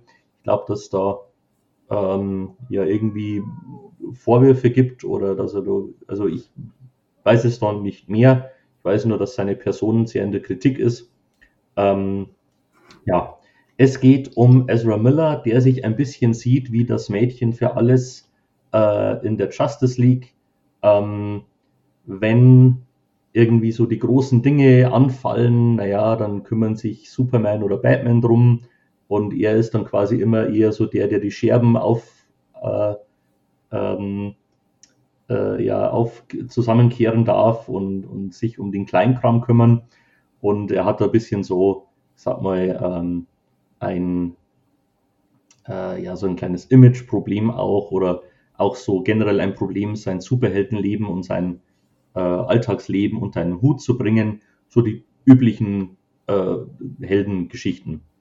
Ja, und ähm, er setzt sich eben auch mit seiner Vergangenheit auseinander. Ähm, ganz prägend für ihn in seiner Vergangenheit war der Tod seiner Mutter, ähm, die ja von einem Einbrecher wohl getötet wurde. Verantwortlich gemacht für, für diesen Tod wurde allerdings sein Vater. Der sitzt im Gefängnis und das ist eben auch etwas, das ihn sehr beschäftigt, dass er eben die Unschuld seines Vaters ähm, beweist und ja ihn aus dem Gefängnis bekommt. Und äh, während er in seiner Wut einmal ganz, ganz schnell läuft, was ja die Fähigkeit von The Flash ist, entdeckt er, wenn er besonders schnell läuft, dass er scheinbar in so einen Art Zeitraum gerät und da ähm, ja irgendwie Ereignisse aus seiner Vergangenheit da sind und er diese Ereignisse nicht nur sehen kann, sondern auch darauf zugreifen kann. Und das bringt ihn auf die Idee, ob er nicht ein ganz kleines bisschen die Vergangenheit verändern kann, um den Tod seiner Mutter zu verhindern. Mhm. Und ähm, Ben Affleck, also Batman, warnt ihn noch davor, dass er das nicht tun soll. Ähm, man darf nicht mit Zeit spielen. Er tut es aber trotzdem und versucht etwas zu verändern, landet dann aber bei seiner versuchten Rückkehr ähm, einige Jahre zurück in einer alternativen Realität und trifft eben sich ein weiteres Mal, bevor er zu Flash wird. Und mit seinem äh, anderen Barry muss er eben versuchen, die Dinge wieder in Gang zu kriegen. Und äh, sein erster Gang ist natürlich, äh, er versucht, äh, die Justice League oder die anderen Mitglieder der Justice League ausfindig zu machen und stellt aber fest, die gibt es in dieser Realität gar nicht. Es gibt hier nur Batman. Und dieser Batman ist aber überhaupt nicht ähm, ähm, der Batman, den er eigentlich kennt, sein Freund, sondern das ist Michael Keaton. Und ja, alles ist irgendwie hier ein bisschen anders. Und so ist er eben in einer alternativen Realität und muss versuchen, äh, diese Welten, die hier miteinander verschmolzen sind, wieder auseinander zu bekommen. Ähm, ich muss sagen, Nostalgie spielt hier schon eine große Rolle. als dann eben der Michael Keaton, Keaton Batman auftaucht und auch die Musik dazu, die man äh, aus seinen Filmen kennt, das hat schon bei mir was ausgelöst, ist jetzt aber auch nicht viel dabei. Also ist natürlich auch ein einfacher Trick. Ja. Aber es hat doch Spaß gemacht, Michael Keaton in dieser Rolle zu sehen, auch wenn ich sagen muss, ähm, dass ich mich jetzt nicht unbedingt an den Batman von damals dann erinnert gefühlt habe, so wie er dann gehandelt hat, so wie seine Dialoge waren. Ähm, trotzdem muss ich sagen, hat es Spaß gemacht, ähm, diese Welten aufeinandertreffen zu sehen. Es gab einige coole Cameos und coole Ideen. Ähm, die Bedrohungen wiederholen sich. Ähm, ich hatte, muss ich schon sagen, ich hatte Spaß damit. Es wird ja hier auch ähm, quasi ein alternativer Superman, also ein Supergirl eingeführt mit Sascha Cal, ähm, die ich echt stark fand, die ich sehr cool fand. Und alles in allem muss ich sagen, hatte ich wirklich viel, also schon Spaß mit dem Film. Ist jetzt kein Film, den ich unbedingt bald wiedersehen muss, aber wer mit dieser Welt, äh, mit diesen Helden was anfangen kann, mit The Flash, mit Batman, mit Superman, äh, der wird, glaube ich, schon Spaß damit haben. Also kann ich schon empfehlen. Ja, ich, ich überlege gerade, ob ich, weil es ja quasi noch ein, ein DC-Film DC von, von diesem anderen DC-Universe ist, ob ich da irgendwie zwischendurch was verpasst habe, aber wahrscheinlich schon. Ähm, ich habe da auch völlig einen Überblick verloren, was da eigentlich los ist. Also irgendwie. Ja, aber ich, ich bin mir gar nicht so sicher, ob es da überhaupt so viel gab. Weil, also was ich eben nicht gesehen habe, ist äh, die, The Justice League. Ähm, ja. Das wäre wahrscheinlich hilfreich gewesen, um eben auch Ezra Miller kennenzulernen. Aber ansonsten glaube ich, abgesehen von Wonder Woman und äh, also den beiden Wonder Woman Filmen, äh, gut Aquaman gab es ja auch noch den Film. Ja. Habe ich auch nicht gesehen. Aber also ich habe jetzt nicht das Gefühl, dass ich da alles sehen muss dafür. Also ich bin da schon okay. gut mitgekommen. Ähm, das Einzige, ähm, ich glaube, das war in Batman wie Superman. Da hatte ja Batman, glaube ich mal, so eine kurze Vision mit, mit The Flash. Da, ist er, da gab es ihn quasi noch gar nicht. Aber da mhm. gab es irgendwie kurz mal sowas. Ja, ja. Das hängt eben natürlich damit zusammen. Ähm, das ist jetzt halt zeitlich sehr, sehr weit weg. Ja. Aber das ist, also da, da fühlte ich mich erinnert jetzt. Aber ansonsten hatte ich jetzt nicht das Gefühl, dass ich alle Filme aus der Reihe kennen muss. Also ich bin da gut reingekommen. Ja. Ich kenne die Welten ja. natürlich und die Charaktere. Wenn man damit gar nichts anfangen kann, dann tut man sich wahrscheinlich so schwer. Und wenn man auch Man of Steel nicht gesehen hat, dann ähm, glaube ich, entgeht eben auch so das ein oder andere. Ja, ich tue mir immer ein bisschen schwierig, ähm, für einen Film ins Kino zu gehen, wo ich die Vorgänger auch alle so äh, fand. Mhm. Also egal, ob der jetzt äh, sehr stark oder sehr wenig drauf aufbaut, aber irgendwie, also Man of Steel und Batman vs. Superman habe ich schon noch ein bisschen was so im Kopf, aber auch nicht, aber auch nicht wirklich so viel und alles andere ist so ein bisschen ein Brei. Mhm. Und ich weiß jetzt nicht, also gut, äh, Michael Keaton als Batman ist cool, aber wahrscheinlich schaue ich halt dann lieber daheim die Blu-rays von Batman und Batman Returns. Hm. Also ist ein bisschen so wie, da hat DC vielleicht sowas probiert wie ähm, Marvel oder Sony mit, ähm, mit diesen Spider-Man, wo ja auch Andrew Garfield und Tobey Maguire wieder aufgetaucht sind. Und so. Hm. Ähm, wobei ich dann irgendwie nicht ganz check, äh, wird ähm, Flash in der alternativen Welt auch von äh, Ezra Miller gespielt. Ja. Warum sieht dann sein alternativer Flash genauso aus wie er und warum sieht der alternative Batman nicht so aus wie Ben Affleck? Das ist eine gute Frage.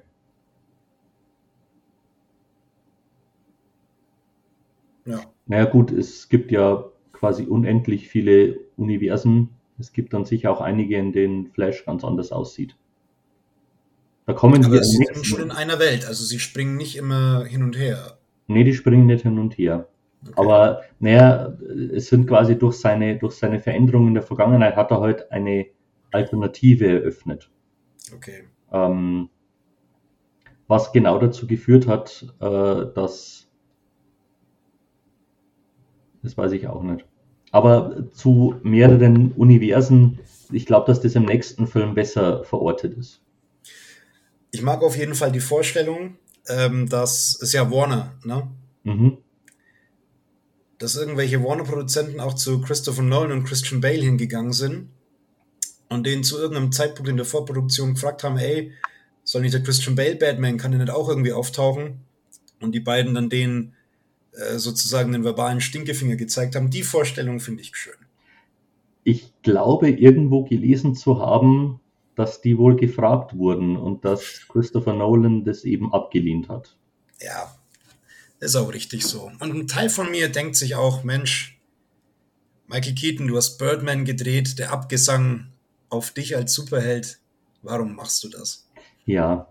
Aber also hätte er nicht unbedingt gebraucht, aber ich, also für mich spricht jetzt, also macht jetzt auch nichts kaputt und, und spricht jetzt für mich auch nichts dagegen, den Film. Also mir geht es ganz ähnlich, so all diese Filme, ich hätte mir die alle etwas besser gewünscht.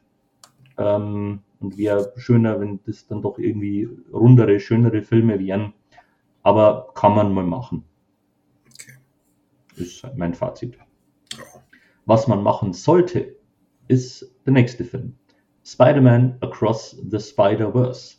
Der zweite Teil der Animationsfilme aus dem Spider-Man-Kosmos mit Miles Morales als äh, ja, junger, neuer Spider-Man, der eben im ersten Teil von Peter Parker ausgebildet wurde und äh, der nun im äh, zweiten Teil seinem Geschäft als Spider-Man nachgeht, der ja immer noch ein bisschen so mit dem Verlust seines großen Vorbildes, seines Onkels zu kämpfen hat, der natürlich so typische Teenager ähm, Probleme mit sich herumträgt und äh, der vor allem auch einer Person nachtrauert, die er im ersten Teil getroffen hat, die allerdings aus einem anderen Universum stammt, ähm, nämlich Spider-Woman, die äh, Gwen Stacy ist.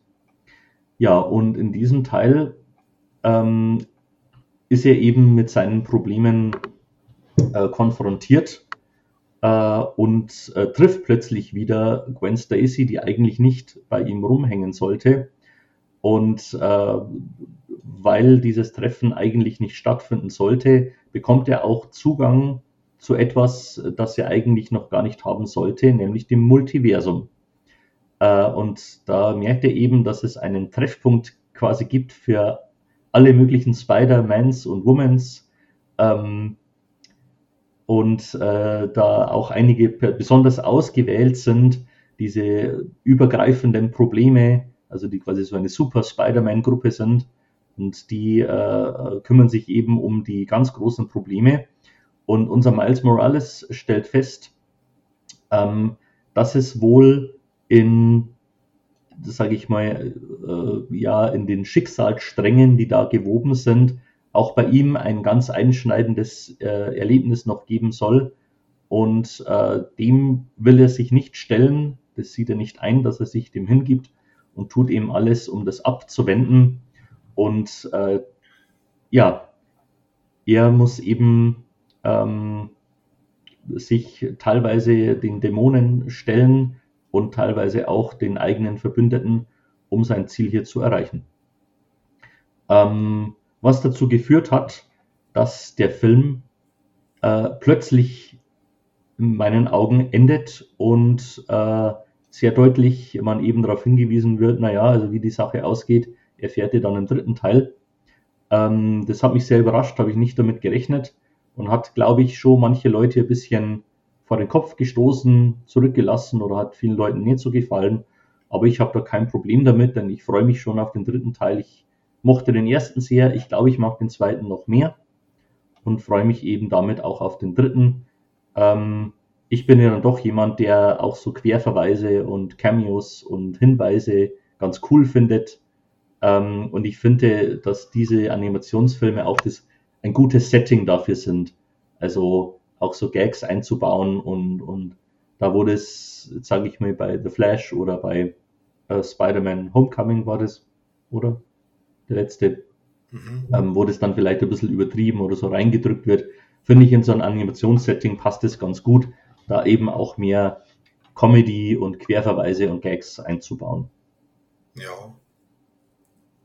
Also ich habe ja den, den, den ersten Teil quasi gesehen und äh, ich fand äh, die, die Optik da fand ich richtig gut. Mhm. Ähm, ich bin gerade am überlegen, ob das, ob die Macher von dem Film nicht auch diese sind, die diesen Lego-Movie gemacht haben. Irgendwas ist da im Kopf, aber schon auch ziemlich rasant und ziemlich schnell. Ähm, aber wie gesagt, also den, den Look von dem, von dem ersten Teil fand ich ganz gut. Ich, ich habe den dann aber eher so okay irgendwie so in Erinnerung, weil ich glaube ich, äh, ich glaube, dass es mir irgendwie storytechnisch ein bisschen zu viel war, weil da waren, glaube ich, am Ende auch schon ganz viele verschiedene so Spider-Männer. Und ich glaube, da war sogar das Spider-Schwein dann mhm. auch irgendwie da. Und irgendwie ist es so der Moment, wo ich die Bar verlasse. Okay. Also, sorry, äh, irgendwie, also ich, ich mag, äh, weil ja auch jetzt da geht's mehr so um Miles äh, Morales. Ich habe den ja jetzt auch also in Comics und so kenne ich den jetzt nicht, aber es gibt ja auch dieses, ähm, dieses Spider-Man-Spiel äh, auf der PlayStation 4, was ich ziemlich cool fand, wo Miles auch so drin ist und ähm, so, da ist es zumindest so, dass er so in die Fußstapfen von Peter Parker so tritt. Und äh, da kann ich mir das ganz gut vorstellen, weil es für mich auch so eine, so eine mögliche Antwort auf die Frage ist, wie, wie bringen wir denn Peter Parkers Geschichte so zu Ende? Mhm. Ähm, wie, wie, wie, wie endet äh, Peter Parkers Spider-Man und da dann eben Miles Morales zu haben, der das irgendwie übernimmt, das finde ich irgendwie ganz stimmig. Ich glaube, das würde ich auch tatsächlich gern mal in einem, äh, in einem Live-Action-Film so sehen. So ein älterer Peter Parker, der ähm, was weiß ich, mit MJ oder mit sonst wem zusammen ist und Familie gründet und irgendwie raus möchte, raus muss und dann kommt eben der Miles und wieder diese ähm, Übergabe äh, aussehen könnte. Aber ja, wenn, wenn halt irgendwie so, so ganz viele irgendwie sind und dann ist äh, Gwen Stacy, ist dann Spider-Girl und so.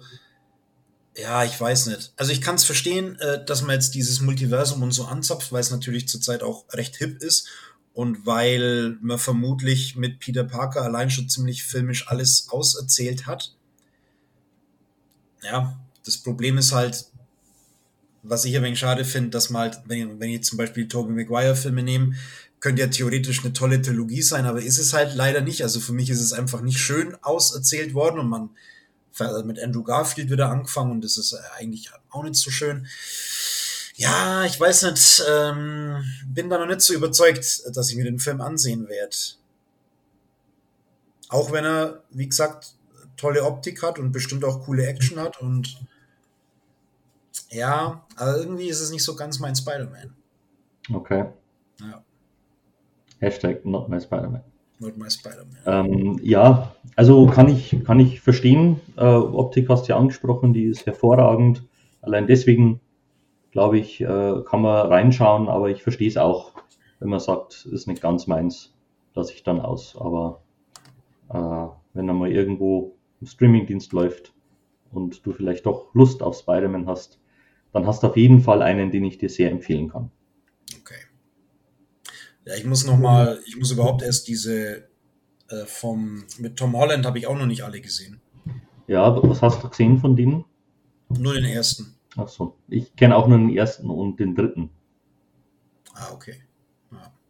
Die fand ich beide in Ordnung, aber ja, okay. ist auch nichts, was ich unbedingt nochmal sehen muss. Genau. Ja, ich frage mich jetzt gerade, wie wir, ähm, wie wir den Übergang schaffen von Spider-Man zum, zum Dritten Reich. Ähm, ich weiß nicht, ob äh, in dem Film äh, irgendwie äh, ein Spider-Man vorkam, der irgendwie aus einem äh, Multiversum stammt, äh, zur Zeit von äh, Hitler-Deutschland oder so, aber vermutlich nicht. Hm, fällt mir jetzt gerade nicht ein. Ne. Da war keiner dabei. Okay. Aber jedenfalls spielt der nächste Film zu dieser Zeit. Jojo Rabbit heißt er und der ist von Taika Waititi. Ist der Film. Und es geht um einen, ja, um einen, um einen Jungen, der ist äh, zehn oder elf Jahre alt und er ist in der Hitlerjugend und er ist ein, äh, ja, ein, ein begeisterter junger Nationalsozialist, der äh, ohne natürlich alles zu ihm reißen, was da passiert, aber halt ein äh, großer Fan äh, von Adolf Hitler ist. Also es geht sozusagen nichts über den Führer. Und er hat sogar einen imaginären Freund, der dann eben in der als Adolf Hitler zu ihm spricht. Also er stellt sich sozusagen vor, dass der Führer immer bei ihm ist und ihm zur Seite steht. Und äh, ja, er ist eben in der Hitlerjugend, wo ähm, die Jungs äh, vorbereitet werden. Äh, der Krieg neigt sich dem Ende entgegen und äh, es wird sozusagen alles mobil gemacht, äh, was da eben noch zwei Beine hat, auch die kleinen.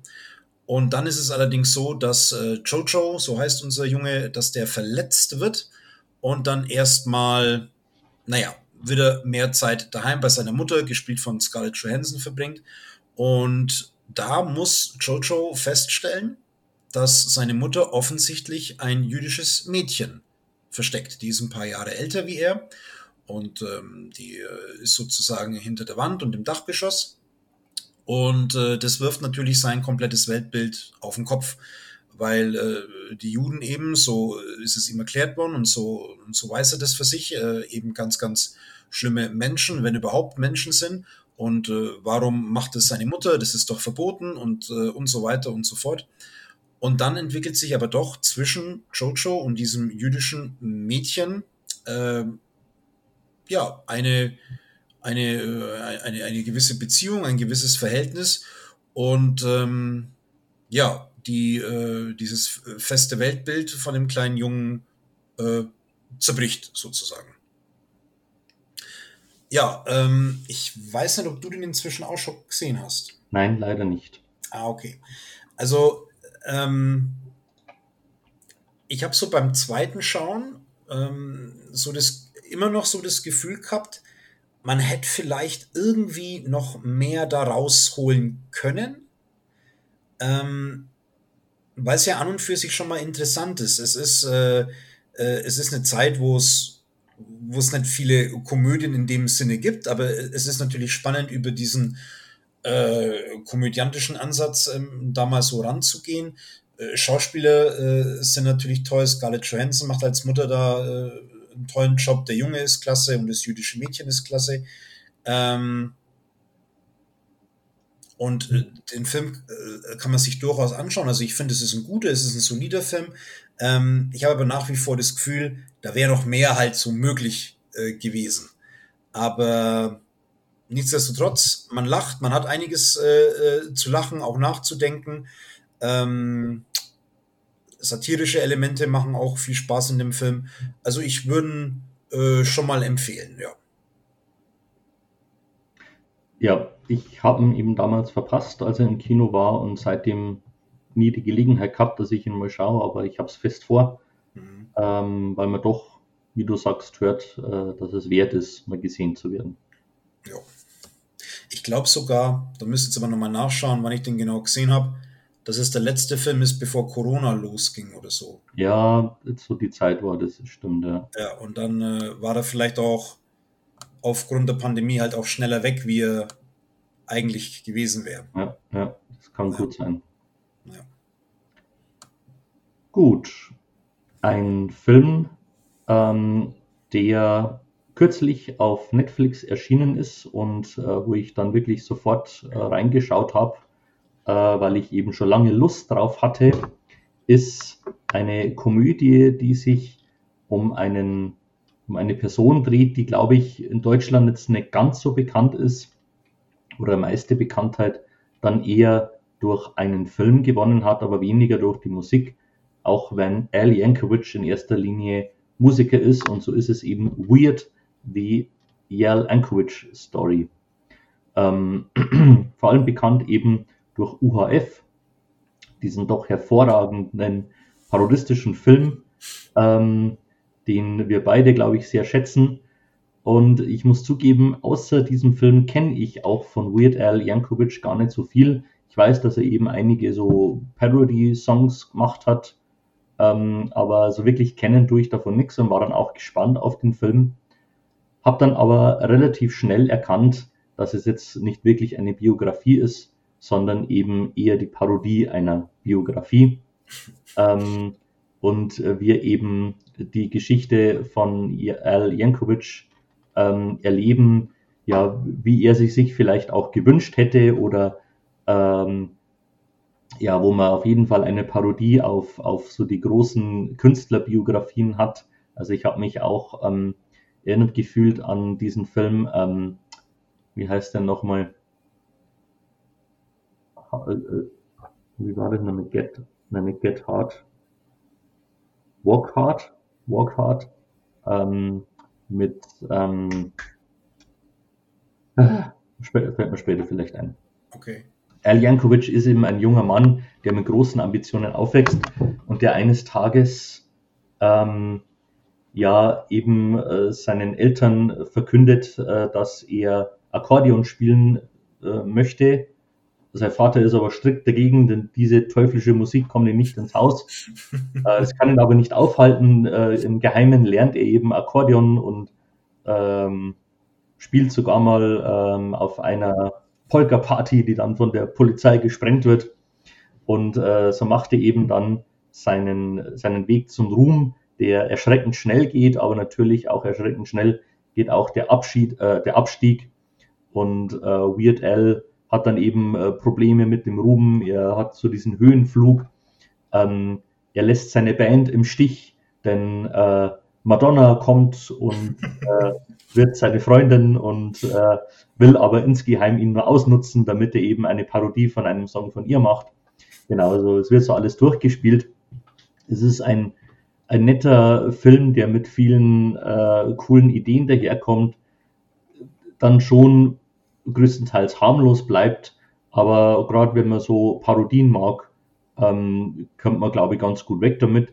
Und ich bin einfach Fan von Daniel Radcliffe. Ich mag den einfach und finde, er macht hier seine Sache sehr, sehr gut als Weird Al. Also ich glaube, besser hätte man die Rolle nicht besetzen können. Mhm. Ist er selber auch irgendwie involviert gewesen in das ähm, Projekt? Ich, glaub, ich meine, ähm, dass er auf jeden Fall mitproduziert hat. Äh, er hat auch das Drehbuch geschrieben, äh, gemeinsam mit Eric Apple, mit dem Regisseur. Und er hat auch eine kleine Rolle in dem Film. Habe ich mir schon fast gedacht. Ja, ähm, klingt nach Spaß. Dinge Redcliffe mag ich auch. Und ähm, da habe ich vor langer Zeit auch einen Trailer gesehen und ich habe mir so gedacht, ja, das ist wieder so ein, so, so ein skurriles Ding, äh, was Daniel Radcliffe, glaube spürbar Spaß macht. Ähm, auch ja. mal so Extremrollen äh, auszuloten. Vielleicht kann man es ja irgendwie damit verknüpfen, dass man nochmal UAF irgendwie schaut und danach dann den. Ja, das passt sicher ganz gut zusammen. Ja. Ja, ähm, wir bleiben so ein bisschen lustig. Ähm, ich hatte äh, dies, diesen Film, den mal Sixes vorstellen, den habe ich schon mal gesehen gehabt und ich habe den eigentlich so in ganz guter äh, Erinnerung gehabt und äh, wollte dann tatsächlich an, an einem Sonntagabend, äh, habe ich mir den, glaube ich, mal angeschaut. Ähm, und es passt auch zum Titel Mord im Pfarrhaus. Eine äh, englische Komödie und äh, in der Hauptrolle ist äh, Rowan Atkinson, also unser allseits geliebter Mr. Bean-Darsteller, der einen, einen Pfarrer spielt in England und eben auch eine Familie hat, Frau und ich glaube äh, einen jüngeren Sohn und eine ältere Tochter. Und ja, es läuft halt alles nicht so wirklich rund äh, äh daheim in der Ehe und mit den Kindern. Und ähm, ja, da gibt's eben mehrere äh, Baustellen sozusagen in dieser Familie. Und dann ist es so, dass im Pfarrhaus eine, eine, eine, eine, eine Frau ähm, äh, einzieht, die hier als, naja, wie soll man sagen, als, als Haushaltshilfe. Haushaltshilfe, genau, ähm, äh, da ein bisschen so zur Hand äh, gehen möchte. Und ähm, ja, der dann auch äh, ziemlich schnell klar wird, wo es hier hakt und wo hier die Probleme sind. Und äh, ein ganz großes Problem äh, ja, verkörpert sich in Gestalt von Patrick Swayze, äh, dem, dem Golfcoach ähm, der Frau vom Pfarrer, äh, der allerdings ihr nicht nur das Golfspielen beibringen möchte. Und ähm, ja, unsere Haushaltshilfe, äh, gespielt von ähm, äh, Maggie Smith. Maggie Smith, äh, Professor McGonagall aus äh, den Harry Potter Filmen. Ähm, ja, der genügt es natürlich nicht äh, nur zu registrieren, was da die Probleme sind. Sie möchte auch tatkräftig äh, mitmischen und ähm, setzt da sozusagen ihren, ihren Gerechtigkeitssinn äh, auch ziemlich rabiat um. Und äh, mit rabiat meine ich dann doch auch äh, tödlich, denn es handelt sich bei ihr um eine Frau, der schwere Kriminaltaten nicht fremd sind. Richtig. Genau. Ja, und es gibt eine wirklich nette Komödie, ähm, die ja schon so ihre Momente hat und, und äh, sage ich mal so, auch gewisse Grenzen auch auslotet, aber im Großen und Ganzen dann doch eher harmlos bleibt, würde ich sagen. Genau. Und durchaus, sage ich mir, so ein Film ist, den können auch unsere Eltern anschauen, Genau, würde ich mal sagen. würde ich auch sagen. Wahrscheinlich hätten wir, also ich, ich habe jetzt halt irgendwie so Adams Äpfel im Kopf und so, äh, weil wir hier auch so ein Pfarrhaus-Setting haben. Wahrscheinlich hätte man da durchaus noch gewagter und vielleicht auch brutaler oder sonst was sein können. Aber es hat halt so, so weiterhin so diesen wohligen, warmen äh, Tee- und Kekse-Charme irgendwie, was ja auch ganz nett ist. Ähm, also jetzt kein Überfilm, aber doch äh, eine ganz äh, solide und angenehme Komödie, die man einfach mal so weggucken kann. Ja. Ja. Ich habe, ich verbinde mit dem Film vor allem eines, also ich hatte da früher, es ist schon sehr, sehr lange her und sicher auch verjährt, hatte ich da eine Version zu Hause, ähm, da war das, das Bild quasi des Films, aber der Sound, äh, der war aus dem Kino aufgenommen. Und äh, ich habe äh, ich hab für den Film dann damals öfter geschaut, weil wir hatten ja nichts. Ja. Ähm, und ich habe den Film so abgespeichert, noch mit den Lachern aus dem Kino. Aha. Also äh, quasi, äh, ja, so an welchen Stellen da immer besonders gelacht wurde. Und das kam mir jetzt einfach auch beim Schauen wieder, so diese gewissen Stellen, wo eben das Kinopublikum besonders gelacht hat. Ähm, genau. Ja. Nee, aber es sind halt auch einfach sympathische Leute dabei. Also Rowan Atkinson äh, kann ich immer sehen. Ich weiß nicht genau, wie, wie, die, wie die Frau heißt, die seine Frau spielt. Die ist auch äh, bekannter eigentlich, ne? Ja, Kristen Scott Thomas. Äh, genau, die mag ich auch. Ähm, Professor McGonagall ist äh, immer safe. Und ich muss sagen, Patrick Swayze als so ekliger, nachstellender Golflehrer, das macht er schon richtig gut. Ja, der war schon sehr cool. Ja, also, ja, schade, dass er nicht mehr da ist, äh, Ja. Patrick Swayze. Aber hier sieht man den mal ganz anders, wie man es vielleicht so aus Dirty Dancing kennt. Ja, auf jeden Fall. Ja. Ja, ähm, wir haben einen, ähm, einen leichten äh, Bruch in der Stimmung. ja, leicht ist untertrieben, weil wir kommen jetzt zu einem, äh, zu einem Thriller und es ist, für mich ist es so der, der Inbegriff des düsteren Thrillers. Ja. Ähm, ein Film, den ich auch schon mehrere Jahre jetzt nicht mehr gesehen habe, aber äh, der steht in meinem Filmregal und immer wenn ich mal durchgehe, habe ich mir jetzt öfter gedacht, boah, den musste mal wieder anschauen. Aber es ist natürlich jetzt halt nicht ein Film, den man einfach mal so einschiebt. Da äh, muss man in einer gewissen Stimmung sein, aber es lohnt sich, weil es ist meiner Ansicht nach einer der besten Filme, die es gibt. Also das hier ist äh, ein Top-Material, ein Material für die Top-Listen. Äh, die Rede ist von David Finchers Sieben. Ähm, es geht um zwei Polizisten. Der eine Polizist, äh, Somerset, älterer Polizist, wird gespielt von Morgan Freeman, der ist kurz vor der Rente, hat jetzt so seine letzte Woche, ähm, die er eben noch arbeitet. Und ihm wird in dieser letzten Woche äh, äh, ein, ein neuer, engagierter, äh, ähm, ja, äh, ganz, äh, ganz aufgedrehter ähm, junger Polizist an die Seite gestellt, gespielt von Brad Pitt. Und ähm, ja, äh, man merkt sofort, äh, die beiden, äh, die sind kein Traumpaar, ähm, müssen aber eben zusammenarbeiten und sie haben einen Fall, wo man zunächst eben denken mag, das ist ein Mordfall, das ist ein Einzelfall, aber dann wird dann doch relativ schnell klar, Mensch, da steckt ein größeres System dahinter. Das wird wohl ein Mörder sein, der noch öfter zuschlagen wird, weil äh, es geht eben darum, dass der Mörder in Sieben mit seinen Taten die sieben Todsünden äh, darstellen möchte und darüber eben auch äh, Kritik an der Gesellschaft üben möchte. Ja, und äh, es sieht dann eben so aus, dass es zu wirklich ganz äh, schlimmen und äh, widerwärtigen äh, äh, Morden kommt und die beiden Polizisten sich auch einem, einem Gegner äh, gegenüber sehen, der das seit Jahren akribisch geplant hat und der den beiden immer mindestens zwei oder drei Schritte voraus zu sein scheint. Ja. Ja. Ähm, ich habe es schon gesagt, für mich einer äh, der besten Filme, die es gibt. Ich weiß noch, dass ich den Film so in der Zeit gesehen habe, wo ich für mich gefühlt dieses Thema Film ernster angegangen bin.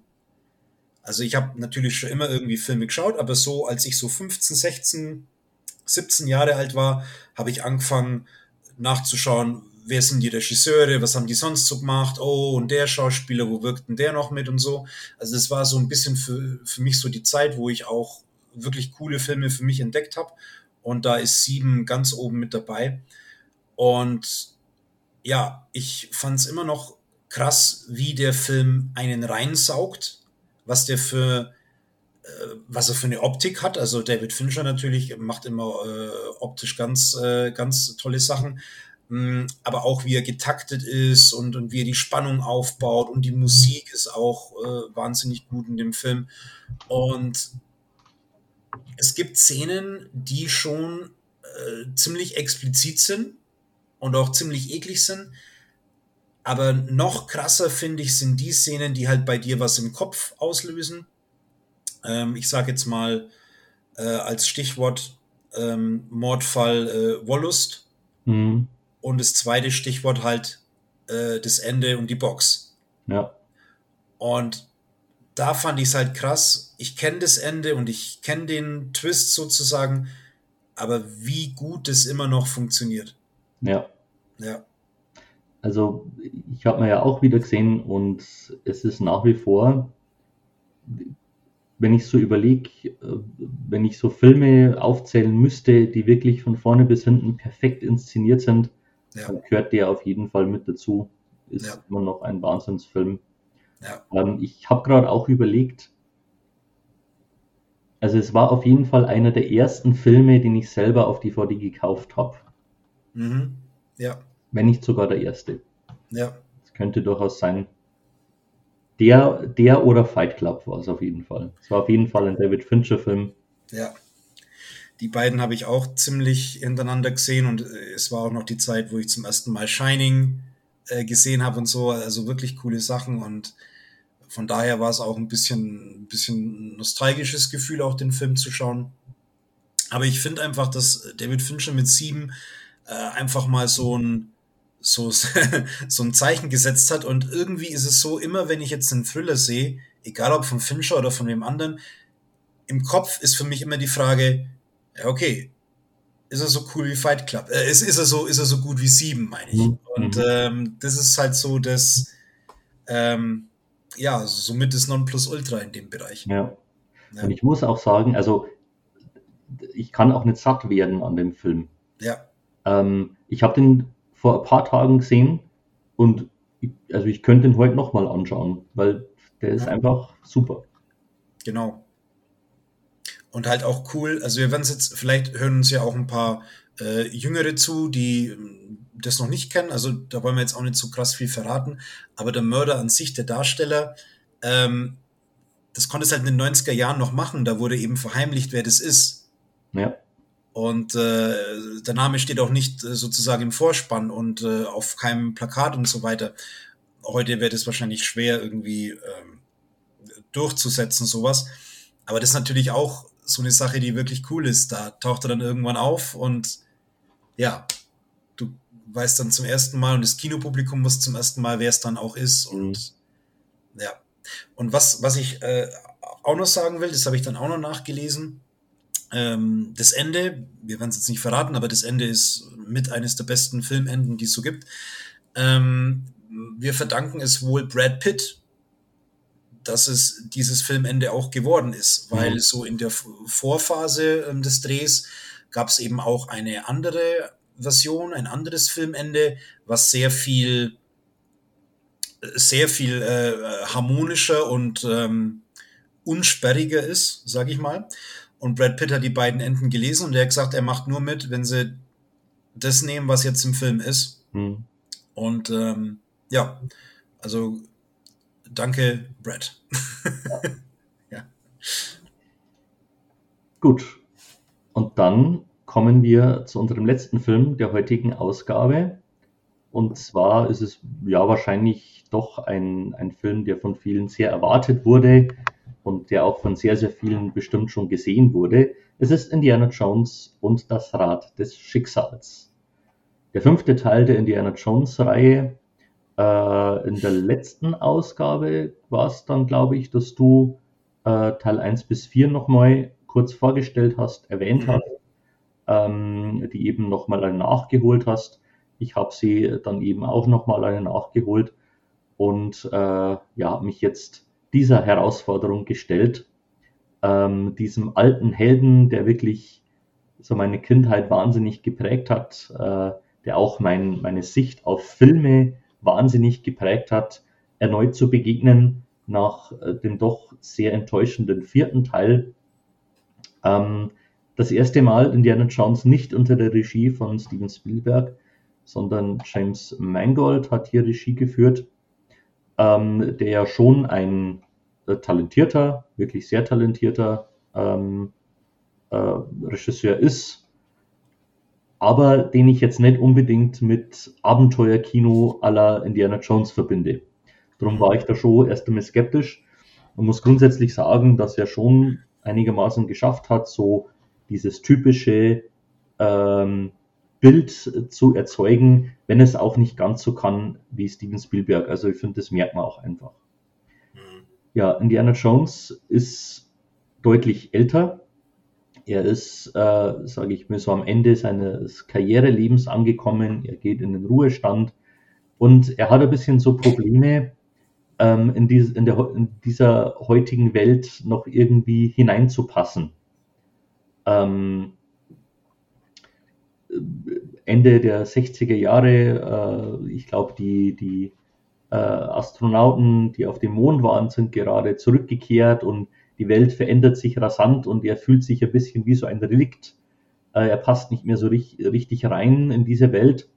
Und da trifft er eben auf eine Person, die er schon lange nicht mehr gesehen hat, seine Patentochter, dargestellt von Phoebe Waller-Bridge, die ihn rasant in ein neues Abenteuer hineinzieht, denn es geht ähm, um das Rad des Schicksals. Ähm, äh, ja äh, von, von äh, Archimedes äh, scheinbar erbaut, äh, ein ganz sagenumwobenes, aber weniger bekanntes Artefakt, das er vor vielen Jahren als junger Mann einmal noch zumindest teilweise gefunden hat und mit Nazis sich darum geprügelt hat. Und er selber äh, sieht da eigentlich keinen großen Wert drin, aber eben seine Patentochter äh, meint, dass das dann doch ein äh, ja ganz, ganz großes Ding sein könnte und versucht ihn eben davon zu überzeugen, sich mit ihm auf diesen, äh, auf diesen Weg zu begeben. Und äh, da haben wir gleich etwas Besonderes. Gleich zu Beginn sieht man eben Indy als jungen Mann, äh, wie er da in einem Zug äh, sich äh, gegen Nazis durchsetzt und um dieses Ding kämpft.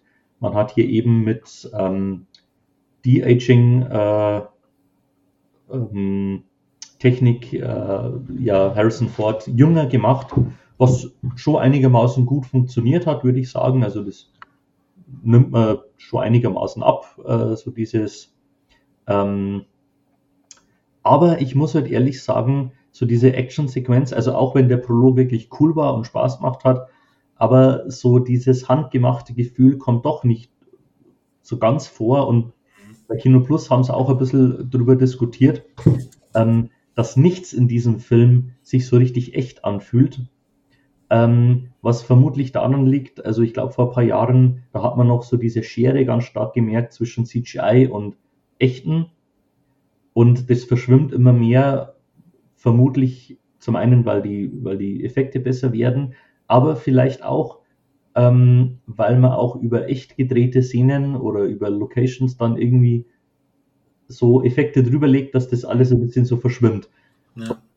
Das ging mir dann durch den ganzen Film so, dass ich nicht so wirklich so, das nicht so greifbar wurde für mich. Was schade ist, ähm, ich hatte letztlich, ja, also fand den Film in Ordnung.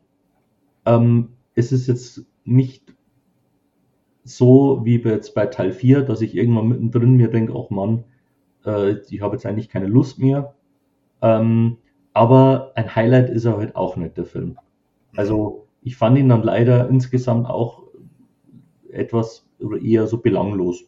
Ja. Hat mich nicht so wirklich mitgenommen. Ähm, ich fand jetzt auch nicht, dass es jetzt nochmal so ein ganz großer Mehrwert war für, für die Figur Indiana Jones sondern es war halt nochmal so ein Film, der ist halt so, naja, da gewesen. Ja. Also, um es mal mit den Worten von Samuel L. Jackson aus Jurassic Park zu sagen, es hätte schlimmer kommen können. Viel schlimmer. ja, also, ähm, vielleicht mal vorweg, also es war jetzt wirklich kein Film, wo ich gesagt habe, ja, voll die super Idee, mach, mach dann fünften Indiana Jones. Ich kann es kaum erwarten. Also ich habe nicht auf den Film erwartet und ich habe wirklich absolut null dann erwartet, wo ich im Kino war. Ähm, und ja, angesichts dessen muss man sagen, war es eben schon irgendwie okay. Ähm, ich finde, dass der Film einen einigermaßen guten Start hatte. Das mit dem künstlichen so, das würde dir recht geben. Aber trotzdem würde ich sagen, dass der Prolog so funktioniert hat und schon irgendwo so ein Hauch Indie-Feeling da war. Nicht komplett. Dafür sieht er einfach vom Look her, wie du schon sagst, zu sehr nach Teil 4 aus und äh, nicht nach handgemachten, echten. Ich, ich meine, er muss sich heute dann auch mit der Prolog-Szene äh, von Teil 3 messen die ja auch auf dem Zug äh, stattfindet. Und gut, das findet jetzt hier nachts statt und es ist deutlich actionreicher, so mit über den Waggons klettern und so, aber das hat halt dann doch da noch anders ausgesehen und ein anderes ja, Feeling gehabt. Und äh, also ich müsste überhaupt nicht lange überlegen, um zu wissen, welchen Prolog ich mir lieber anschaue. Ist ja klar. Ja. Äh, aber trotzdem, also das war ein, ein solider Start. Und dann war es aber auch für mich so, ähm, also dann, dann, dann sehen wir ja auch, äh, wie du schon sagst, äh, Harrison Ford, der so ähm, äh, Ende der 60er Jahre irgendwie nicht mehr so dazu passt und so, so ein grumpy old man ist. Das war schon auch irgendwie cool, aber ich frage mich halt, ähm, finde ich es jetzt cool, Harrison Ford als grumpy old man zu sehen? Oder finde ich es cool, dass das Indiana Jones ist? Und ich bin eher so in der Richtung, dass ich sagen würde, Mensch, mach doch einen Film mit Harrison Ford, wie er sich über irgendwelche jungen Leute aufregt. also ich weiß nicht, ob ich Indiana Jones überhaupt in diesem Lebensabschnitt sehen muss. Mhm. Es ist so ein bisschen die Frage für mich, man hat so große Filmhelden, Indiana Jones oder auch James Bond, und man tendiert immer so ein bisschen dazu, heutzutage so Filme zu machen. Ja, was ist denn, wenn, wenn äh, James Bond ganz jung ist? Was hat denn der als Zwölfjähriger gemacht? Oder wie ist denn das, wenn äh, James Bond ins Altersheim kommt und so weiter. Also ein bisschen überspitzt formuliert, aber die Frage ist halt, ist das wirklich interessant? Mhm. Ähm, und das musste ich mir dann bei dem Film halt auch stellen. Ähm, die Frage, äh, wo die Story dann so sich entwickelt hat in der Mitte vom Film, fand ich auch vieles ein wenig so belanglos und ein wenig so verwässert und ich habe irgendwie gemerkt, so richtig hatte der Film mich nicht. Ich habe zwischendurch an viele Sachen gedacht, aber jetzt nicht an die Filmhandlung oder an die Figuren, muss ich sagen. Ich fand viele Action-Szenen auch ziemlich gestreckt. Ja. Und auch ähm, dass sich einiges wiederholt hat. Ich glaube, dass wir zwei große Verfolgungsjagden haben äh, in dem Film. Ziemlich generell, generell ist viel, sage ich mal, so Schema Verfolgungsjagd in dem Film. Ja. Was natürlich auch dem geschuldet ist, dass, dass Harrison Ford halt keine großen Action-Szenen mehr so richtig machen kann. Ja, klar. Vieles äh, fängt dann eben Phoebe Waller-Bridge auf, deren Figur ich allerdings auch leider nicht so wirklich interessant fand. Also ja. war jetzt, die hätte schon ein bisschen mehr Tiefe gebraucht. Ja. ja oder, oder mehr Eindeutigkeit. Hm. Weil sie soll ja auf der einen Seite so ein bisschen so, so eine knallharte äh, äh, Gaunerin irgendwie sein. Und dann ist sie aber auch wieder die Patentochter und dann kommt auch wieder das irgendwie mit rein. Also vielleicht wäre es da geschickter gewesen, sie einfach als ein einfach als ein Gegenmodell zu Indie zu haben und ja. gar nicht so viel mit, äh, mit, mit, mit, diesen familiären Sachen da irgendwie rumzumachen, weil da frage ich mich auch, ob das Indie unbedingt braucht. Nee. Aber ja, und dann halt das Ende. Ähm, da frage ich mich, können wir das irgendwie kurz eine Spoilerwarnung äh, oder so? Dann ist einfach ab jetzt Spoiler. Also okay. wer, wer jetzt nichts, wer Indie noch sehen will, ohne gespoilert zu werden, der muss jetzt abschalten. Gut. Ja, weil das Ende, ähm, da würde ich dann doch gerne noch ein bisschen so ins Detail gehen, weil es ist ja dann eben so, dass sich dieses Rad des Schicksals als ein, ja eigentlich als so eine Art Zeitmaschine äh, herausstellt. Und unser Antagonist im Film, Mats Mikkelsen, super Schauspieler, braucht man nicht groß drüber reden. Ähm, sein Ziel ist es, er ist so eine Art Neu-Nazi, äh, er möchte in die Vergangenheit reisen und Hitler töten, äh, um es sozusagen richtig zu machen und Deutschland wirklich zum Sieg zu verhelfen. Ja. Und ähm, eigentlich ganz interessant, äh, fand ich jetzt so von der Idee her. Und wo dann diese Zeitreise beginnt, habe ich für mich halt auch verglichen, okay, ist das für mich jetzt passender zu Indie als Teil 4? Und ich würde sagen, ja. Also bei Teil 4 habe ich ja schon gesagt, die Aliens sind für mich ein bisschen zu weit weg. Mhm. Ähm, Zeitreise ist zwar auch irgendwie Sci-Fi, aber es geht ja darum, zu historischen Orten, historischen Ereignissen zu gehen. Und dann ist es ja auch so, dass sie da auf Sizilien landen in der Antike, wo die Römer gegen die Griechen äh, kämpfen und so. Und es ist natürlich krass drüber über allem irgendwie, aber ich muss sagen, ich hatte da wirklich so ein bisschen Spaß. Ja, also das fand ich auch. Ähm, also wirklich rausgerissen hätte es mich, wenn sie irgendwie in der Zukunft gelandet werden, in 2015 oder so äh, also das war auch für mich ein Moment, wo ich mir echt dachte, okay, das ist jetzt schon cool. Ja. Ähm, das, und, und wo man dann eben auch so diese Schlachtszenen sieht und sie dann auch landen. Ja. Ähm, also das, ja, das hat schon Spaß gemacht und, und äh, das ist durchaus etwas, das für mich besser zu Indie passt, als wie du sagst, äh, ja. Alien-Thematik.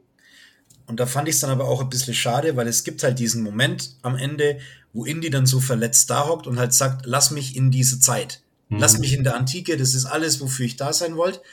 Aber Phoebe Waller-Bridge weiß es natürlich besser und schlägt einen K.O. und dann wacht er daheim auf und äh, seine große Liebe, äh, Marion, kommt zur Tür rein und ähm, ja, er findet sozusagen seinen Platz äh, im Hier und Jetzt und in der Familie. Und ich muss sagen, ich war ein bisschen enttäuscht. Also ich hätte es wirklich stimmiger für die Figur gefunden, wenn er wirklich da bei seiner Geschichte bleibt. Ja. Also hätte ich persönlich eigentlich auch ein schöneres Ende gefunden für, für Indiana Jones ähm, als das, weil ich sage mal, zu der Ausgangssituation war, er fühlt sich eigentlich nicht mehr wohl dort und, und er will, weil er ist ein Archäologe, er will in dieser Welt irgendwie sein. Das wäre eigentlich schönes Ende gewesen für diese Figur. Ja. Also es ist ja jetzt nicht so, dass ich sagen würde, mach den fünften Teil, weil ich noch ein schönes Ende für die Figur brauche, weil eigentlich ist das Ende vom dritten Teil der Abschied von ja. Indiana Jones. Für mich. Aber das wäre was gewesen, wo ich gesagt hätte, okay, wenn sie das machen und in der Mitte das einfach ein bisschen streichen und straffen und ähm, da das, das einfach ein bisschen knackiger vielleicht irgendwie erzählen und man kommt auch schneller zu dieser Zeitreise-Thematik tatsächlich und mhm. spielt vielleicht sogar da noch einmal ein bisschen mehr rum, dass man vielleicht tatsächlich noch in der Zeit vom Dritten Reich nochmal ist und man Mats Mikkelsen dann vielleicht irgendwie auf Hitler vielleicht sogar noch treffen, das hätte ich alles hätte ich alles mitgemacht, wenn man da, wenn es in der Mitte irgendwie spaßiger oder schneller gegangen wäre. Ähm, aber ja, so ist es halt im Endeffekt irgendwie ein Film, wo man sagt, okay, was besser ist als äh, Scheiße natürlich, aber wo ich jetzt auch nicht sagen würde, jemanden, ey, das ist ein Film, den musst du jetzt unbedingt sehen. Ja. Also ich denke mal, Indiana Jones-Fans, die waren sowieso schon drin oder werden den noch schauen. Ähm, und ich sag mal, wer noch nie was damit anfangen konnte, der wird jetzt auch nicht in den fünften gehen. Insofern, äh, glaube ich, müssen wir da gar keine große Empfehlung oder, oder Nicht-Empfehlung aussprechen. Ich denke, äh, ja. ja, es ist alles gesagt damit. Genau. Ja, und mit diesen Worten sind wir auch am Ende äh, von unserer Ausgabe äh, des Podcasts. Äh, viele Filme, viele unterschiedliche Themen ähm, auch ganz unterschiedliche Qualitäten äh, durchaus. Ähm, ja, wir hoffen, dass für euch was dabei ist. Äh, hier und da sind ja dann doch auch aktuellere Sachen, aber auch viele äh, ältere Filme, die man noch für sich entdecken kann. Schaut Filme, schaut Serien, lasst es uns wissen, äh, was euch gefällt. Lasst auch gerne Tipps da. Oder, falls ihr mal möchtet, mh, ja, äh, fragt nach unserer Einschätzung zu einem bestimmten Film. Ähm, genau. Wir, erledigen auf, Auftragsarbeiten quasi. Auf, auf, genau, Auftragsarbeit. Äh, haben wir noch ähm, zu unserem äh, Thema des, unserer Preisverleihung noch was zu sagen? Genau. Ähm, wir hatten ja wieder die Preisverleihung, den goldenen Popcorn Guy. Es standen, standen wieder viele, viele Filme zur Auswahl. Ähm, und die Wahl ist beendet. Ähm, nachdem das Ganze jetzt schon länger her ist, äh, haben wir jetzt beschlossen, da keine extra Ausgabe dazu zu machen, sondern die Ergebnisse auf dem Blog wie gewohnt ähm, zu präsentieren. Also schaut gerne rein, popcornguys.de.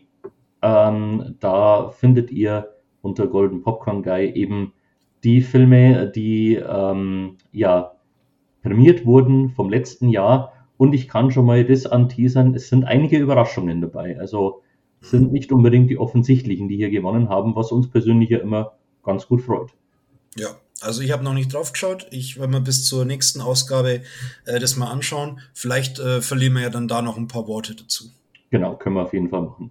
Ja, aber danke für alle, die mitgemacht haben. Auf jeden genau. Fall. Und äh, bis dahin viel Spaß beim Film und Serien schauen. Wir sehen uns beim nächsten Mal wieder.